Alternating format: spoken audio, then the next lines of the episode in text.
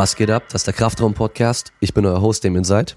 Ich habe heute zwei Leute bei mir zu Gast und zwar einmal den Max Lang, deutscher Gewichtheber bis 77 Kilo. Erstmal hallo. Nicht mehr bis 77? Wir haben noch neue Gewichtsklassen. Ja, ich weiß, aber ich habe keine Ahnung, welche die sind und auf deiner Webseite stehen noch bis 77. Oh. Oh. Äh, oh, da muss ich mal Oh. mit Management reden. Ja, genau. Weil das Management ist nämlich auch da. Und zwar der Erik Schneidenbach. Hallo, herzlich willkommen. Genau. Also Manager von Max. Das steht auf deiner, auf deinem Instagram-Profil. Das steht nicht auf meinem Steht nicht mehr? Instagram-Profil. Nein, nein, nein, nein. Aber stand mal, oder? Also wenn stand dort Hausmeister von Max, Okay. aber eigentlich Geschäftsführer vom Bundesverband Deutscher Gewichtheber. Okay, also jemand recht Wichtiges im deutschen Gewichtheben, oder? Also mein, einer meiner Grundsätze wäre, sich selbst nicht so wichtig zu nehmen. Mhm. Ähm, aber wenn du das so sagst, dann stimme ich dem jetzt erstmal zu. Okay. Also, ähm, es war jetzt gerade erst die äh, WM in Turkmenistan und äh, das war für Max dann so ein Comeback, kann man sagen. Du hattest eine Verletzung gehabt. Kannst du erst mal kurz sagen, was du verletzt hattest? Ich hatte ein Ödem im Schambein und ja, hat mich rausgenommen aus dem Training von Februar bis ja richtig eine Handel gewichthebertechnisch angefasst habe ich dann im August wieder. Und dann August, September, Oktober, November. Ja, Okay, also halbes Jahr raus eigentlich mit dem richtigen Training genau, und dann ein paar Monate Vorbereitung für die WM. sozusagen. Ich habe jetzt die Ergebnisse noch gar nicht gesehen. Also wie lief's? Ja, grundsätzlich kann man sagen, es war okay, dafür, dass ich eben das halbe Jahr raus war aus äh, dem Gewichtheben-Business. Äh, letzten Endes muss ich aber für mich sagen, es wäre mehr drin gewesen, weil ich davor schon mehr gemacht habe. Und wenn das so gelaufen wäre, wie ich mir das vorgestellt hatte, dann wäre es letzten Endes noch eine bessere Platzierung gewesen. Was auch bedeutet, äh, mehr Punkte für Richtung Tokio und ja, deswegen, Okay. Äh, wie viel da bist du denn geworden? ich bin Zwölfter geworden. Zwölfter, okay. Und Leistungen waren? Ich habe 154 gerissen und 185 gestoßen. Okay. Und die Gewichtsklasse jetzt, wo du drin bist, geht bis wie viel? Bis 81 Bis Kilogramm. 81, okay. Also musstest du ein bisschen zulegen noch. Ja, ich musste zulegen, tatsächlich. Okay. Ähm, wiegen bei euch ist zwei Stunden vorm Wettkampf. Richtig. Okay, also nicht wie die Powerlifter, die den ganzen Tag vorher haben. Äh, da kann man natürlich richtig viel Gewicht dann äh, abnehmen und äh, sich dann wieder schön vollfressen. Ähm, das heißt, wie viel nimmst du dann normalerweise ab für einen Wettkampf, so grob? Also ich habe jetzt äh, aufgrund dessen, dass ich ja neu bin in der Gewichtsklasse, nicht so viel gewogen. Also ich hatte dann im, also das höchste auch mal 83, 2 oder 3. Ich musste nicht so viel abnehmen. Also im Vergleich zu meiner letzten Gewichtsklasse, wo ich dann halt auch mal so 81 gewogen habe, da musste ich schon mehr abnehmen. Das jetzt ging relativ fix. Okay, also dann, dann eher kurzfristig über Sauna und Wasserverlust, oder? Nee, nicht mal. Ähm, Ich sag mal, wenn man dann halt vor Ort ist, dann kommt man, ist man auch so ein bisschen im Modus drin, bin ich der Meinung, und der beschleunigt das Abnehmen halt auch nochmal so ein bisschen. Ich habe halt auch nicht, nicht immer Appetit dann, wenn man dann essen geht, vor allem das turkmenistanische Essen war essbar, aber, Okay. aber nicht unbedingt äh, das Leckerste. Und dann fällt es mir persönlich eben nochmal schwerer, mehr zu essen oder überhaupt was zu essen. Und deswegen, ich habe nicht groß abgenommen. Man isst, wie gesagt, ein bisschen weniger, man trinkt dann auch ein bisschen weniger und dann hat es bei mir eigentlich gepasst. Okay. Ähm, also erstmal, die jetzt alle zuhören, meine Stimme, warum die so komisch ist. Ich, wir hatten letzte Woche erst ein Sanity Meet. Davon bin ich noch ein bisschen heiser, plus äh, Erkältung und äh, allem drum und dran. Deswegen klinge ich heute ein bisschen anders. Also erstmal Entschuldigung dafür, vor allem, weil ich nachher noch anfange, wild rumzuhusten. Ich versuche nicht ins Mikrofon zu husten. Ähm, ihr wart als ganze Mannschaft dort. Ich denke mal, der Almir war ja auch dabei. Hab Ja, ich gesehen. Äh, ich habe seine Stories gesehen, hat nur schöne Bilder gezeigt, irgendwie von Turkmenistan. Das sah eigentlich schon ganz nett aus. Ja, also man muss ja dazu sagen, damit sich das der Zuhörer auch so ein bisschen vorstellen kann, wir haben anders als äh, bei anderen Weltmeisterschaften äh, nicht in der Stadt gewohnt, sondern wir hatten so einen so einen ähm, ja, abgeschirmten Bereich. Das war quasi wie ein olympisches Dorf, wo ja eigentlich keiner raus und keiner rein konnte so richtig. Mhm. Und da war alles super schön. Also auch ziemlich, ich sag jetzt mal, pompös. Okay. Also wir hatten direkt vorm Hotel das riesige Olympiastadion, wo so ein Fernsehen vorne dran hing. Äh, Das war ab, ja, sobald es dunkel wurde, komplett beleuchtet, also wie- Las Vegas. Äh, Da musste man direkt äh, den Vorhang zumachen, sonst äh, hätte man nicht schlafen können. So viel Licht war da in dem Zimmer. Und ja, ich hätte gerne mal äh, gesehen, wie es außerhalb dieses Bereichs äh, so aussieht, dieses eben normale, standardmäßige Turkmenistan. Hatte ich leider nicht die Chance dazu.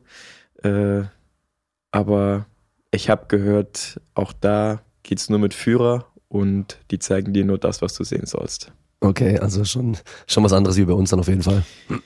Ja. Ähm, wie nach der Verletzung jetzt ähm, alles komplett gut oder hast, spürst du noch was? Ich habe tatsächlich aktuell überhaupt gar keine Blessuren, keine Schmerzen, nix. Okay, top. Und ähm, also in, auf deiner Webseite ist auch ein Blog, da kann man auch ein bisschen nachschauen. Ähm, scheinbar war ja an, anfangs erstmal so ein bisschen äh, eine andere Vermutung, dass irgendwie die Adduktoren irgendwas hatten, Zerrungen und so weiter. Wie lange hat es dann gedauert, bis man wirklich gefunden hat, dass es ein, äh, ein Ödem im Schambein war? Also das fing äh, im Trainingslager in Kienbaum an. Das war ja quasi die heiße Phase Europameisterschaft. Und äh, dort hatte ich halt immer das Gefühl, dass der Adduktor ein bisschen blockiert rechts. Das ist äh, ja so ein leichtes Brennen, wenn man weghebt äh, oder in die Hocke geht.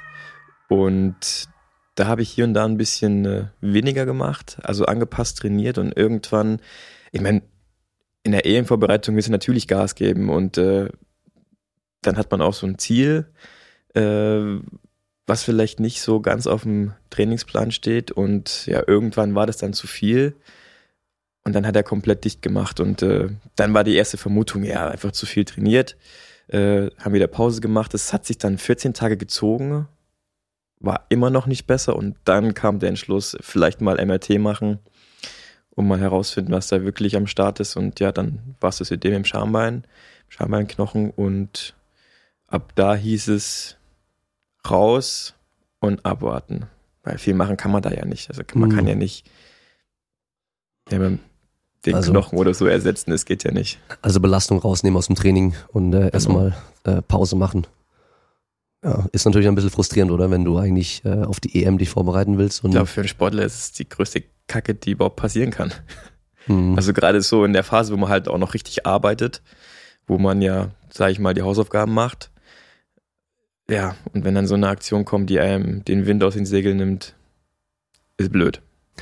Erste richtige Verletzung gewesen oder gab es schon mal vorher was?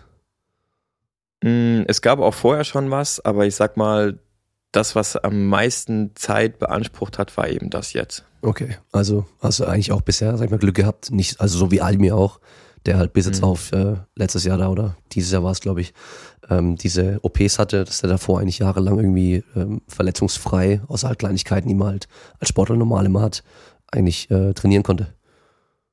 Genau, also ich bin auch OP-frei. Ich hatte eigentlich sonst nie große, große Dinge. Immer nur was Kleineres. Und das jetzt war halt, ja, wie gesagt, das längste und dementsprechend auch das Schlimmste. Mhm. Ich hatte, äh, muss jetzt gerade irgendwie dran denken, weil ich was in die Richtung fragen wollte. Ich hatte jetzt gestern erst eine, Vorlesung gehalten über Trainingswissenschaft bei ähm, Bachelorstudenten in Physiotherapie. Und ähm, da rede ich halt die ganze Zeit vom Krafttraining und äh, Kniebeugen, sonstige Geschichten. Und dann war dann ein Mädel, die auf einmal dann so streckt und sagt so, ja, ähm, sie versteht gar nicht, wie man da irgendwie sowas trainieren kann und halt jedes Mal das Gleiche macht. Ähm, das wäre ihr viel zu öde und viel zu langweilig. Krafttraining im Allgemeinen oder Gewichtheben? Ja, Krafttraining im Allgemeinen. Und ich denke mal, das kann man natürlich dann jetzt auch übertragen auf Gewichtheben, Powerlifting. Das sind wahrscheinlich sogar noch Sportarten, wo man noch ein bisschen weniger verschiedene Sachen macht, wie wenn man einfach so trainieren geht, weil man sich halt mal sagen kann, okay, heute pumpe ich nur Arme oder so, wenn ich Bock drauf habe. Ähm, als Gewichtheber, du musst halt irgendwie reißen, du musst stoßen, machst die ganzen Zubringerübungen. Äh, vor allem in der Vorbereitung unmittelbar machst du ja nicht groß was anderes. Aber ich habe zu ihr gesagt, also für viele ist wahrscheinlich das Mittel zum Zweck, weil sie was erreichen wollen. Irgendwie die wollen abnehmen, Muskeln aufbauen, sonst irgendwas. Aber andere, die stehen einfach drauf. Also mir geht's so, ich tue unglaublich gerne Kniebeugen machen und äh, Kreuzheben. Bankdrücken mittlerweile auch einigermaßen. Ähm, ja, aber ich denke mal, bei dir wahrscheinlich ist es auch so ähnlich, oder? Bankdrücken ist tatsächlich neu im Trainingsplan. Wobei, nee, es wurde schon wieder gestrichen, habe ich gehört. Ähm, in der Phase, wo ich verletzt war und äh, mhm. äh, da nicht viel machen konnte, habe ich viel in die Richtung äh, ja, Kraftbolzen, äh, auch mit Bankdrücken gearbeitet. War ich ja am Anfang nicht großer, nicht so großer Fan von. Das hat, weiß nicht, bei mir nicht so gut funktioniert. Aber ich habe gemerkt, wenn man einmal, so witzig wie es klingt, den Bewegungsablauf drin hat, dann läuft es. Ja, das ist wie Gewicht immer auch. Technik ist halt schon auch wichtig, ja. klar, mit Kraft geht dann schon einiges, aber ähm, das wird jetzt viele wahrscheinlich interessieren, weil wenn man wenn man sagt, ja, ich mache irgendwie Powerlifting oder ich mache Gewichtheben oder sonst irgendwas, dann fragt jeder gleich, okay, wie viel drückst du? Ja, klar, also das, ist eigentlich gang und gäbe, dass wenn ich sage, ich bin Gewichtheber, äh, was drückst du auf der Bank? Ja, genau. Ich, oder was, was stemmst denn so? Ja, wow, stemmen. Also, genau, was heißt denn stemmen? Was, was heißt stemmen? Ja. Drei Felsen oder so. Aber dann lass mal hören, was drückst du auf der Bank? Äh, ich drück 135 habe ich gedrückt. Okay. Da bin ich echt ziemlich stolz drauf. Ja, aber. Es ist, glaube ich, nicht viel im internationalen Vergleich, aber. Man muss sagen, du hättest noch viel mehr drücken können, wenn die Technik gestimmt hätte. Ja, das muss man an der Stelle okay. mal erwähnen. Dann noch die, die Brücke, wie die Powerlifter mal schön machen, ja, den Bewegungsablauf, den Bewegungsradius ähm, noch ein bisschen verkürzen. Naja, die Brücke ist ja eigentlich dazu da, dass die Handel nicht so viel Weg zurücklegt. Genau. Ja, aber ich will ja halt wirklich Kraft trainieren und nicht, ich sage jetzt ja. mal in Anführungsstrichen, bescheißen. Ich ja. soll ja was bringen. Also, ähm, ich kann auch keine gute Brücke. Deswegen, ähm, und ich habe noch lange Arme und also mein Weg ist eh unendlich lang fürs Bankdrücken. Aber ich sehe das auch so ähnlich wie du. Also klar, wenn man jetzt wirklich im Wettkampf Bankdrücken macht, dann ist es regelkonform. Wobei die IPF da jetzt irgendwie hatte jetzt Vorschläge von irgendwelchen Ländern, dass man da die Brücke irgendwie äh, verbietet oder limitiert, was wahrscheinlich äh, gar nicht möglich ist, äh, das irgendwie zu kontrollieren.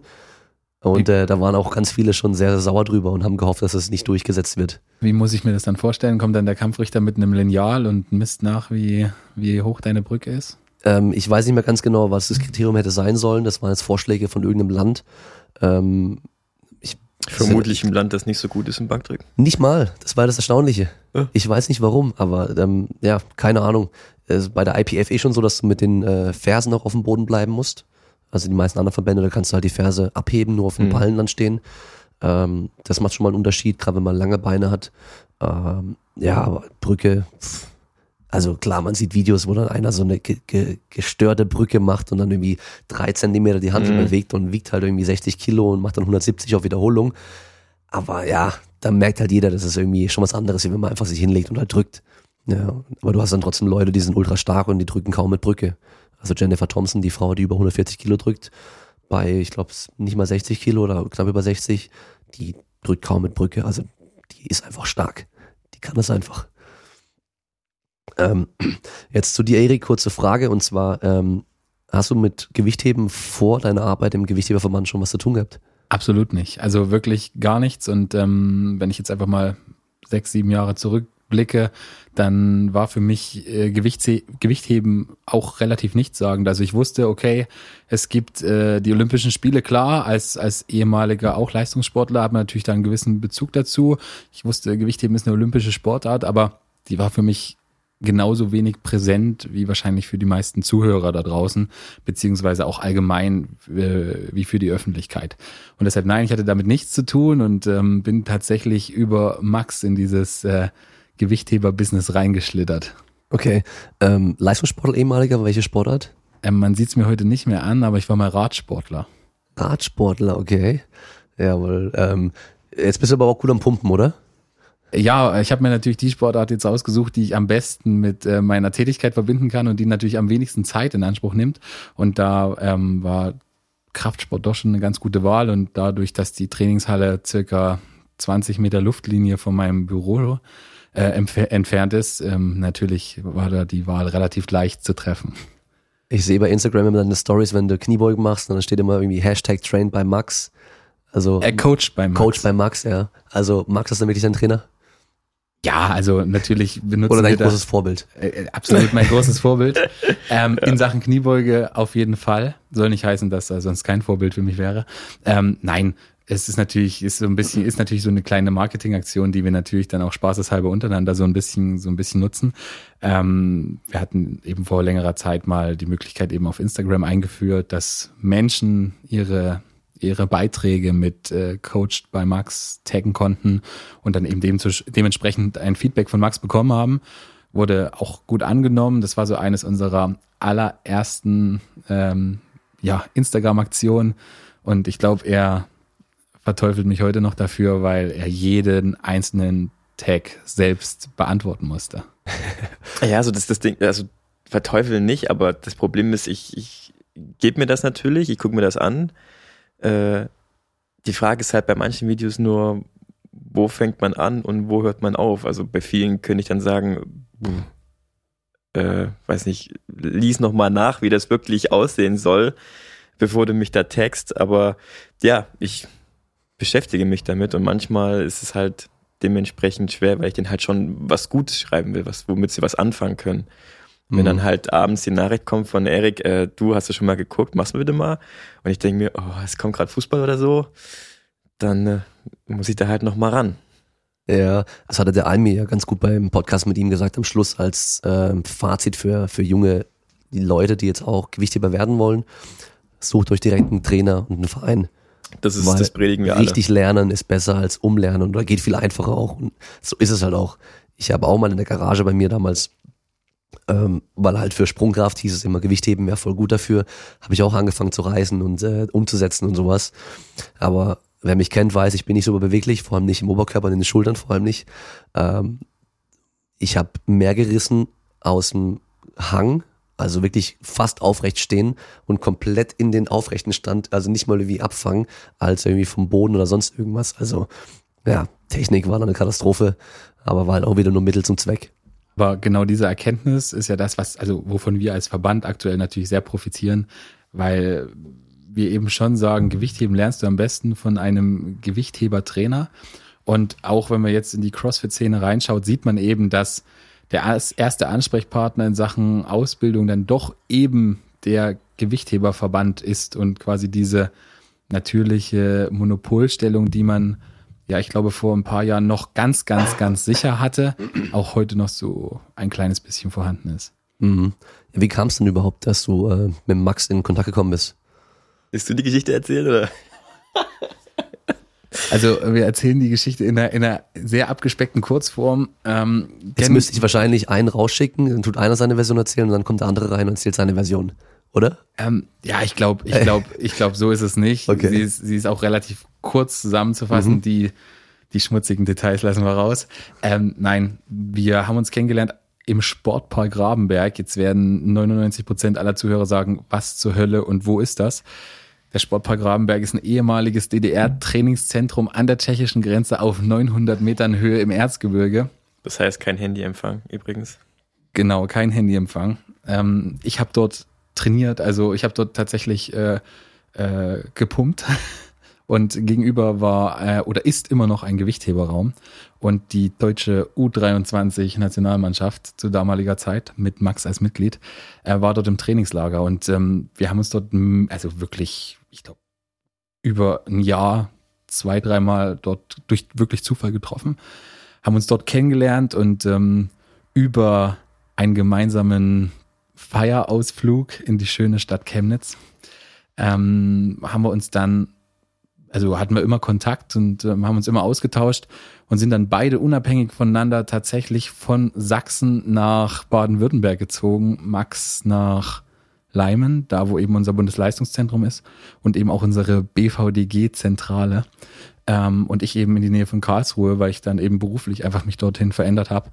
Und dort haben wir uns dann tatsächlich, also ja, sozusagen wieder getroffen. Also wir hatten immer Kontakt, sind unabhängig dort runtergezogen. Ja, und da hat sich das Ganze dann ein bisschen intensiviert. Also wahrscheinlich der erste Kontakt kam dann zustande, weil es ohne Handyempfang sonst nichts zu tun gab. Dann muss man mit anderen Leuten reden, oder? Ja, wir hatten halt äh, aufgrund dessen, dass eben der Kraftraum direkt gegenüber von unserem Raum war, sind dann ein paar von uns noch rüber und haben ein bisschen Krafttraining gemacht. Und äh, Erik war halt äh, von, von allen Brechern, die da trainiert haben, der, der breiteste und äh, ist deswegen schon aufgefallen. Und wegen seinen Tattoos, muss ich dazu sagen, die sind nämlich schön bunt. Und ich, ein ehemaliger Kollege von mir aus der Nationalmannschaft, der hatte mit ihm angefangen zu quatschen, ne? Und so kam das dann, dass Erik erfuhr, dass ich in Chemnitz gewohnt habe zu der Zeit noch und dann kam er einfach mal und hat mich angequatscht und ja, dann hieß es, komm, wir gehen mal irgendwo in Chemnitz mal ein Getränk trinken und äh, ja, so hat sich das entwickelt. Wo, wobei man dazu sagen muss, da hatte ich noch ungefähr 15 Kilo mehr Körpergewicht. Also ähm, ja, da war es noch ja. ein richtiger Brecher. Ja. Jetzt bin ich leider magersüchtig. Also naja, also magersüchtig will ich nicht sagen. Du bist ja wahrscheinlich noch ein Stückchen größer als ich, oder? 1,87, 105 Kilo. 1,87? Ja, da bin ich da sogar noch größer. Aber siehst du, ich habe 15 Kilo weniger. Ja. Ausdauersportler, würde ich fast behaupten. Ich? Ja, natürlich. Ja. Wie viel beugst du? Ja, zur Zeit. Also was hat man gemacht? Maximal 150, ein Zweier. 155 war es das letzte Mal. Genau. Einer 155, 150, ein Zweier. Wobei ich halt echt sagen muss, also ich wurde auch bekehrt. Ich habe tatsächlich, also was heißt bekehrt? Ein Powerlifter würde jetzt sagen, nein, das ist nicht richtig. Ähm, ich hatte auch diese typische Powerlifting, Low Bar, Kniebeuge drauf, beziehungsweise sicherlich auch nicht in ihrer vollsten Perfektion. Und über den Kontakt mit Gewichthebern kann man die einfach nicht beibehalten, weil man einfach nur grundsätzlich ausgelacht werden würde. Ähm, und so haben wir uns dann doch mal dazu entschlossen, die Technikumstellung zu vollziehen. Und dann war ich auch relativ schnell bei einer Gewichtheber-Kniebeuge. Und ja, da 150, ein Zweier. Wobei ich echt sagen muss, also mein Kernbusiness ist ja wirklich nicht selbst Sport zu treiben und du wirst es selber wissen und äh, ich glaube auch viele, die im Sport arbeiten, werden es wissen, in dem Moment, wenn du im Sport tatsächlich arbeitest und da auch wirklich ein bisschen performen willst, dann ist Training sicherlich noch möglich, aber nicht mehr oberste Priorität. Ja, so geht's mir. Also seit ich äh, im Sport wirklich arbeite, bleibt viel weniger Zeit für mein eigenes Training, äh, was eigentlich irgendwo schade ist, weil das Wissen mittlerweile natürlich da ist, wie ich trainieren sollte aber oftmals geht's halt dann nicht ganz so gut. Ähm, deswegen mache ich halt eben einmal im Jahr dieses Insanity Meet, den Wettkampf, dass ich dann wenigstens einmal im Jahr nochmal ein paar Monate Vollgas trainiere davor, wenn es halt klappt. Wie war's denn überhaupt? Äh, du hast ja vorhin schon erwähnt, du warst beim Insanity Meet deshalb keine Stimme. Äh, demzufolge gehe ich davon aus, dass es nicht äh, geräuschlos vorbeiging. Nee, da ist immer mega Stimmung, super laut auch, Musik läuft, jeder feuert jeden an, ist richtig cool. Ähm, es waren diesmal drei Tage. Das heißt, am äh, Freitag haben wir uns morgens eingewogen, waren dann den ganzen Tag essen. Ich habe dann noch im Livestream dann im, im Hotel äh, die Frauen ein bisschen angeschaut. Also bei den Frauen zugeschaut, so rum sagen. ähm, und dann äh, Samstag waren dann bis 75 und bis 90 Kilo dran. Das heißt, Samstag war ich selber dabei, selber gestartet. Und am Sonntag waren dann die schweren Jungs bis 105 und 105 plus. Und äh, am Schluss noch ein bisschen geholfen im Abbauen, so gut wie es ging noch und äh, ja, drei Tage Action, sag ich mal. Also, obwohl ja eigentlich immer so große Vorurteile, glaube ich, beider ähm, Sportgruppen gegenüber herrschen, also Powerlifting und Gewichtheben. Also ich als umsichtiger Social Media Nutzer habe ich das Ganze tatsächlich verfolgt und ich muss wirklich mal so ein Lob aussprechen in Richtung der Veranstalter. Ähm, das ist sicherlich so die Art an Wettkampf, die der deutsche Sport und ich glaube im Speziellen der Kraftsport und da nehme ich uns als Gewichtheber jetzt mal überhaupt nicht aus, ähm, wirklich braucht. Also äh, da, da muss man auch sich selbst als Verband hinterfragen. Also ich glaube nicht nur der BVDK, auch der BVDG jetzt in unserer, in unserer Rolle, ähm, warum wir das nicht leisten können und warum eben die Initiative dann von, von, von anderen Personengruppen kommen muss. Aber also wirklich, ich habe das verfolgt, das, das Angebot richtig gut und auch schön, wie sich das entwickelt über die letzten zwei, drei Jahre. Ja, also die machen auf jeden Fall einen mega Job und äh, seit den vier Jahren, seit die das machen, ist es mega gewachsen. Also man von Event zu Event merkt man einfach, dass da halt nochmal mehr passiert, nochmal größer wird. Das erste Mal haben sie mit einem Power Rack mit ähm, mit ganz normalen Scheiben einfach da das gemacht und äh, einer von denen musste halt jedes Mal die Stange immer rausheben, damit er die Höhe verstellen konnten und wieder ablegen. Ja, und ähm, mittlerweile haben sie halt natürlich Competition Racks, Competition äh, Stangen, Scheiben, alles drum und dran. Selbst im Aufwärmbereich hast du komplett ähm, geeichte Wettkampfscheiben, was halt bei den meisten anderen Wettkämpfen, Verbänden überhaupt nicht möglich ist, weil die halt meist nur ein Set haben und das war's dann. Und vor allem die Stimmung ist halt mega. Und das Coole ist halt vor allem für die Anfänger gibt es eine Plattform, wo sie einfach mal starten können, ohne sich für ein Jahr irgendwie so ein Startbuch zu kaufen und ähm, Vereinsgebühr zu zahlen, Jahresgebühr, Startgebühr, alles drum und dran. Ähm, natürlich kostet ein bisschen Geld, aber ich finde 50 Euro ist da vollkommen okay, weil man im Endeffekt ja auch dann das wieder mit unterstützt, weil man weiß halt auch, da geht's nicht in die, in die, Tasche von einem Verband oder einem Verein oder sonst irgendwas oder von den Jungs, sondern das wird rein investiert, eben, dass sie Equipment kaufen können fürs nächste Jahr oder ähm, neue Sponsoren an Land ziehen und so weiter. Also schon, schon eine Top-Geschichte und ähm, da hat der Usi Malik, der mit Organisator da ist, ähm, erst gesagt, beim, beim letzten, also beim Wettkampf, wir, es gab diesmal zum ersten Mal Preisgelder. Das heißt, ähm, im vierstelligen Bereich insgesamt Also der erste Platz hat jeweils 250 Euro bekommen, der zweite 100 Euro und der dritte 50 Euro. Ähm, immerhin, ja. Ähm, aber er sagt halt, wie kann es sein, dass irgendwie so ein Berlin Throwdown oder German Throwdown, dass sie da halt fünfstellige Beträge irgendwie bekommen im CrossFit-Bereich und dass wir das in anderen Sportarten nicht hinkriegen. Absolut, also das ist, ist auch eines dieser Themen, ähm, wo man sich einfach selbst mal total auf die, also ich einfach mal selbst total hinterfragen muss, warum bekommen wir das im organisierten Sport nicht hin? Und ähm, auch eine einfach dieser Punkte, die man eben an so einer Entwicklung sieht. Es, wir als Sportverbände haben natürlich immer so diese vermeintliche Monopolstellung und ähm, beanspruchen natürlich da auch so ein bisschen die, die Hoheit über dieses ganze Thema, über das Thema Wettkampforganisation, über das Thema Startrechte etc. Ähm, aber dann muss man sich einfach selbst eben auch hinterfragen und äh, muss sich eben mal die Frage beantworten, hey, wenn wir das machen wollen, was, was geben wir denn dafür zurück? Und ich glaube, viele Sportorganisationen, also ich glaube gerade so diese kleineren Verbände wie eben BVDG, wir als auch äh, BVDK, sind eben noch mehr Verwaltungsinstitutionen als Dienstleister. Und in einer Dienstleistungsgesellschaft, in der wir uns einfach befinden, muss eben auch Dienstleistung kommen. Und das ist das, was, also zumindest wir versuchen, einfach auch an unsere Mitglieder so ein bisschen weiterzugeben oder auch einfach ein bisschen uns anders aufzustellen. Und ich denke, das wird dem BVDK langfristig genauso gehen, weil sonst werden wir einfach von solchen Entwicklungen überholt. Und dann ist nämlich für viele Menschen die Notwendigkeit nicht mehr da, eben zu verbandsorganisierten Wettkämpfen zu gehen, wenn die äh, privat organisierten Veranstaltungen einfach wesentlich attraktiver sind. Mhm.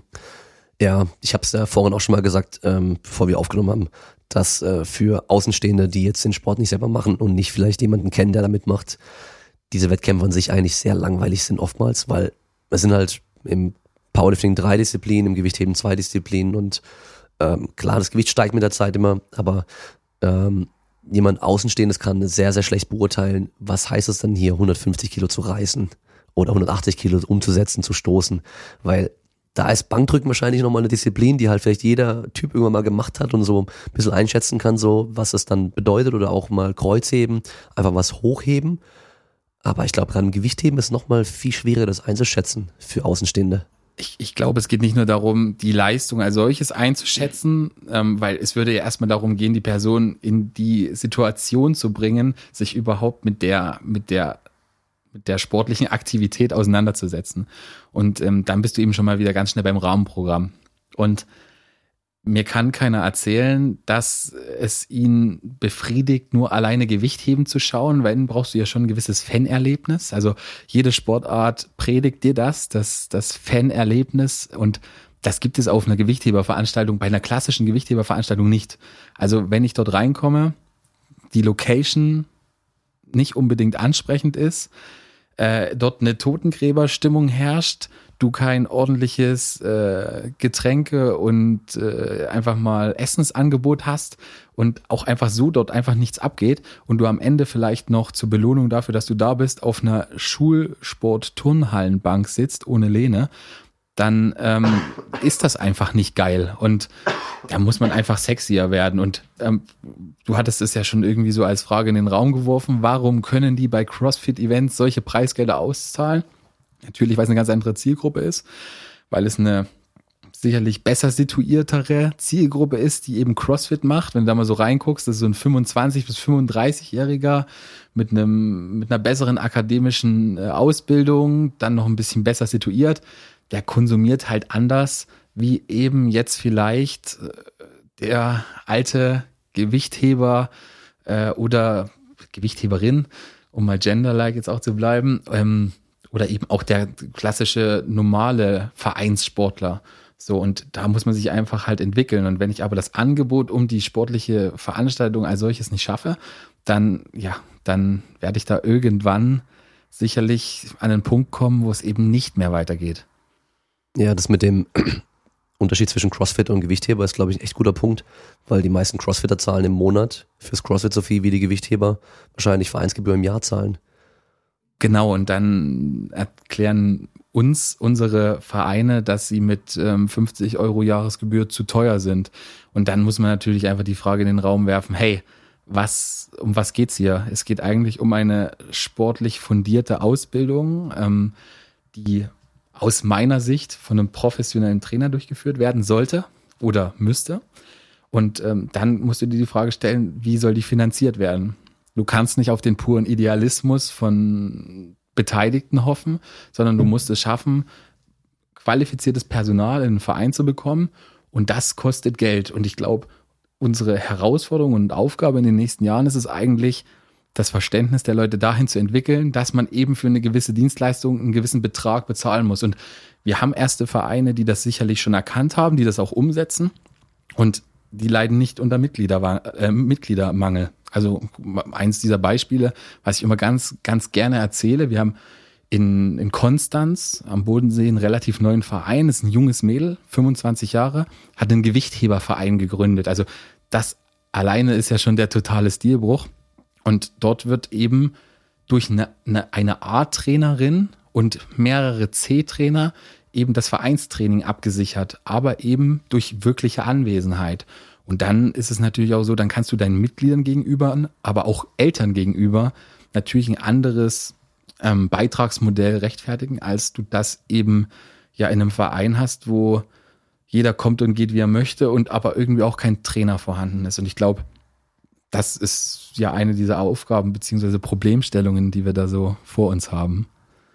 Ja, ich denke, wenn, wenn ähm, ein Gewichtheber, der vielleicht einigermaßen was konnte mal oder auch vielleicht ein bisschen bekannt war, einen auf Personal Trainer macht, dann kann der locker einiges pro Stunde verlangen und ähm, müsste sich dann auch fragen, so, hey, warum soll ich im Verein ehrenamtlich oder vielleicht für ein kleines bisschen Geld als Trainer arbeiten, wenn ich eigentlich auch, wenn ich möchte, irgendwelche Sportler vielleicht oder halt auch Crossfitter gezielt äh, ansprechen kann und trainieren kann. Also ich glaube, so wie der Amir das mit dem ähm, 100% macht, ähm, ist es, glaube ich, auch eine richtig gute Sache, weil halt viele eben Crossfitter, auch hier in Fellbach zum Beispiel im Verein, weiß ich, äh, da in das Training gehen, weil sie dort halt eben Gewichtheben richtig lernen können. Und die Nachfrage ist auf jeden Fall da. Und noch bei ganz vielen Sportlern Gewichtheben ist immer Thema. Ja, also das soll jetzt nicht negativ klingen, aber ich bin kein Fan von Gewichtheben für Sportler, weil ich halt sage, die Übungen sind so komplex, das ist eine eigene Sportart und ähm, bis jemand damit effektiv trainieren kann, dauert es halt teilweise Monate bis Jahre vielleicht sogar und in der Zeit könnte ich halt von Anfang an schon trainieren, bevor ich dem halt irgendwie ein halbes Jahr lang mit dem Besenstiel hier irgendwie reißen und, und stoßen oder so beibringe. so lange dauert es nicht. Das Umsetzen ist eigentlich relativ schnell gelernt. Ja, also ich sehe es halt selber bei vielen Leichtathleten, vor allem auch, wenn, wie die das halt machen. Klar, das ist ein bisschen zweckentfremdet auch. Ähm, Aber da muss ich, glaube ich, sagen, hängt eher mit den Trainern zusammen. Also ich glaube, es ist ganz oft so, dass in den Sportarten der eigentliche Trainer, der für das schnelle Rennen oder für das hohe Springen verantwortlich ist, dann mhm. sagt, okay, ich zeig dir jetzt, wie das mit der Langhandel funktioniert. Und das ist, glaube ich, das große Problem. Das ist ein allgemeines Problem. Mhm. Also ich als, als, ich als äh, Sportwissenschaftler, Athletiktrainer, bin auch davon kein Fan, dass halt dann der, der Sprinttrainer, der halt selber mal Athlet war und halt selber irgendwie Krafttraining mit seinem Trainer damals gemacht hat, jetzt halt sagt, er weiß, wie es funktioniert im Kraftraum. Natürlich hat er irgendwo selber Erfahrung, aber es gibt Experten dafür und als Gegenbeispiel sage ich dann immer, guck mal, wenn der, wenn der sich was verletzt hat, dann gehst auch nicht du hin und tust ihn untersuchen, sondern gehst mit ihm zum Arzt und lässt ihn dann zum Physiotherapeuten gehen. Da holt man sich die Expertise dazu. Aber wenn es dann um Training geht, um die Übungsausführung und so weiter, holen sie sich niemanden dazu. Und das ist halt so ein allgemeines Problem noch in Deutschland. Das ist auch ein bisschen schade, weil eigentlich wäre es ja so einfach, gerade im OSP, mhm. wo man sich halt tatsächlich trifft. Und ich habe auch mit, äh, mit, mit, mit ein, zwei Rugby-Spielern habe ich auch schon so für uns, also es war jetzt kein richtig gebuchtes Training, es ist so für uns ein bisschen trainiert und habe ihm da ein, zwei Basics erklärt. Das wäre eigentlich so einfach. Und auch unser Trainer, denke ich, wäre der Letzte, der sagen würde, ähm, ich helfe da jetzt nicht aus bei einer anderen Sportart. Eigentlich schon, ja. Deswegen ähm, trainiert man ja oder deswegen ist man ja, sage ich mal, in der Elite, wo man sagt, ähm, pass auf, wir können uns auch unterstützen gegenseitig. Ja, eigentlich schon. Also es gibt halt Sportarten, die sind halt Training an sich, also Gewichtheben und Kraftdreikampf zum Beispiel sind ja Sportarten. Da wird halt, da ist der Wettkampf das Training an sich auch. Die meisten anderen Sportarten sind ja nicht so. Die müssen halt viel noch drumherum machen. Ähm, gibt wenige Sportarten, wo man sagt, da kann man einfach nur die Sportart machen und wird dadurch noch besser. Also vielleicht Marathonlaufen noch zum Beispiel. Die ähm, die können auch nur laufen, um ein gutes Niveau zu erreichen. Ein Gewichtheber kann nur Gewichtheben machen und halt ein paar Zusatzübungen und kann halt auch ein guter Gewichtheber werden. Aber ein Fußballer, ein Sprinter oder sonst irgendwas, die müssen halt so viel drumherum noch machen. Und als Trainer in so einer Sportart kannst du halt nicht die Expertise in jedem Bereich haben. Weil man muss an der Stelle nochmal noch mal betonen, dass wir als, als Verband uns, glaube ich, aber auch in den letzten 10, 15 Jahren überhaupt nicht die SS zur Aufgabe gemacht haben, ähm, uns dort zu positionieren. Weil theoretisch, das ist das, was viele kommerzielle private Anbieter tun. Die entwickeln sich in diesem Bereich, die bieten eben das Langhanteltraining, um es jetzt mal ein bisschen breiter zu fassen, eben in diesem restlichen sportlichen Bereich an. Also gerade in den olympischen Sportarten ist das ja schon sehr, sehr verbreitet, eben Langhanteltraining zu machen. Aber diese, diese, diese Position oder diese Stellung haben wir als Verband nie eingenommen. Also wir haben uns dort nie klar positioniert. Das ist sicherlich eine Hausaufgabe, die wir eben nachholen müssen, wenn es nicht sogar schon zu spät ist. Das muss man ganz klar auch dann mal hinterfragen. Aber grundsätzlich könnte da viel mehr Input kommen, auch von unserer Seite, durch unsere Trainer etc. Aber es hat sich nie jemand zur Aufgabe gemacht, das mal wirklich strukturiert über den Verband anzugehen. Und das ist natürlich was, was man jetzt auch merkt. Also ich glaube, an vielen Stellen fehlt auch sicher das Angebot, um es wirklich auch in Anspruch zu nehmen. Ja, ein Punkt vielleicht noch beim Gewichtheben äh, als Training, dann braucht man halt auch eine spezielle Ausrüstung. Also in, in den meisten Fitnessstudios kannst du jetzt auch nicht unbedingt Gewicht heben. Äh, du brauchst eine Plattform in der Regel, brauchst äh, Scheiben, die man abwerfen kann, am besten noch eine Hantel mit einem guten Lager. Äh, ich habe mal Bankdrücken mit einer äh, Hantel gemacht, die sich gar nicht mehr gedreht hatte. Und da hat es mir mein Handgelenk verdreht beim Bankdrücken. Und ich will gar nicht wissen, wie man da umsetzen würde, was da passieren würde. Nee, das funktioniert nicht. Also das, das, äh, wer jetzt, wer sich gerade angesprochen fühlt, mit so einer Handel Gewichtheben gar nicht erst ausprobieren. Das wäre ein großer Fail. Das kann auch richtig wehtun. Ja, das sehe ich am OSP immer. Die haben, wir haben da, glaube ich, acht oder sogar neun Eleiko-Trainingsstangen, Gewichtheberstangen. Und die werden, die sind schön verchromten und dann gibt's auch noch so ein paar alte Schnellstangen und dabei halt noch so ganz alte Stangen, die halt auch gar nicht mehr rotieren. Und dann holen sie sich die Eleiko-Stangen, die Gewichtheberstangen fürs Bankdrücken, machen die auf an, auf die äh, Ablagen dort aus Metall, wo ich immer denke so, oh nein, jeder Gewichtheber würde euch so in den Arsch treten, wenn er das sehen würde. Also ich weiß, in, äh, in einem Verein haben sie eine Stange von denen und wer die auf die Kniebeugeständer äh, draufpackt, der fliegt raus. ja. Und dann nehmen sie aber dann die, die alten Stangen, die halt so schön weich sind, kaum Rändelung haben, zum Gewichtheben, weil ihnen sonst die Hände wehtun. Und da fasse ich mir jetzt mal den Kopf und denke so, hey, guck mal, die Stange ist perfekt dafür, nimm doch die dafür und nimm die anderen zum Bankdrücken. Aber, aber allein das zeigt ja schon, wie erklärungsbedürftig die Sportart ist und wie viel Nachholbedarf da eigentlich da ist. Also wenn an einem Olympiastützpunkt eben dieses Know-how dort von dem, der dort eben beaufsichtigt, nicht da ist, dann muss man das schon mal ganz kurz hinterfragen. Also schwierig. Es sind mehr die Trainer und die Athleten, die einfach keine Ahnung haben. Also die, die, die ähm, Mitarbeiter dort, die wissen, dass das Gewichtheberstangen sind, die sagen das auch und wir haben auch eckige Scheiben, ja, und die werden dann auch immer wieder mal genommen und dann auf die Plattform genommen, wo ich mir denke, hey, ihr habt da richtig geile Wettkampfscheiben, nimm doch die, sind sogar farbig, sieht cool aus, ja, aber dann holen sie dann irgendwo eine andere Scheibe von irgendwoher, durchs ganze Gym tragen sie das durch und packen die dann da drauf und machen mit der Kreuzheben und umsetzen sowas, wo ich mir denke, ey. Vielleicht ist die Scheibe breiter. Nee, nicht mal. Vielleicht rollt sie nicht weg, weil sie eckig ist. Ja, das schon. Das ist ja eben ein Problem. Wenn dir blöd landet, dann äh, haust, du, haust du dir den Schienbein rein und die gehen kaputt. Das ist das nächste Problem. Ähm, jetzt, wo wir gerade dabei sind, mit diesem Verständnis für Gewichtheben und so weiter, da würde ich mal sagen, sind die Amerikaner, glaube ich, schon so generell ein bisschen weiter. Und ihr habt ja gerade erst Team USA bei euch gehabt zum, äh, ich glaube, als Zwischenstopp vor der WM sind die bei euch gewesen für ein paar Tage. Wie war das mit denen so? Also ich habe es übel gefeiert. Ich fand es super. Ich kannte ja schon einige davor, also von vorherigen äh, Weltmeisterschaften und äh, mit dem einen oder anderen stehe ich auch so ein bisschen in Kontakt über die sozialen Kanäle und ich habe mich echt drauf gefreut und wurde eigentlich auch nicht enttäuscht, weil ja, wie soll ich sagen, es einfach so dieses diese zwei Teams zu sehen, also die Elite quasi und äh, wir haben ja auch zum Teil zusammen trainiert und äh, voneinander gelernt, ein bisschen gequatscht. Das, also das ist echt super. Ja, ich habe ich hab's gesehen, weil ähm, Maddie Cakes heißt sie auf äh, Instagram, der, der folge ich sogar auch.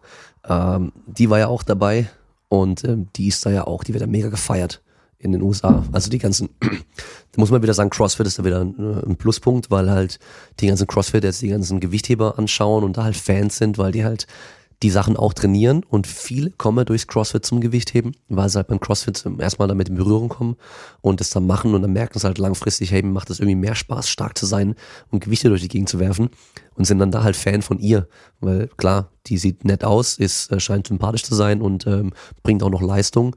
Äh, die hat bestimmt einige Fans dann auch.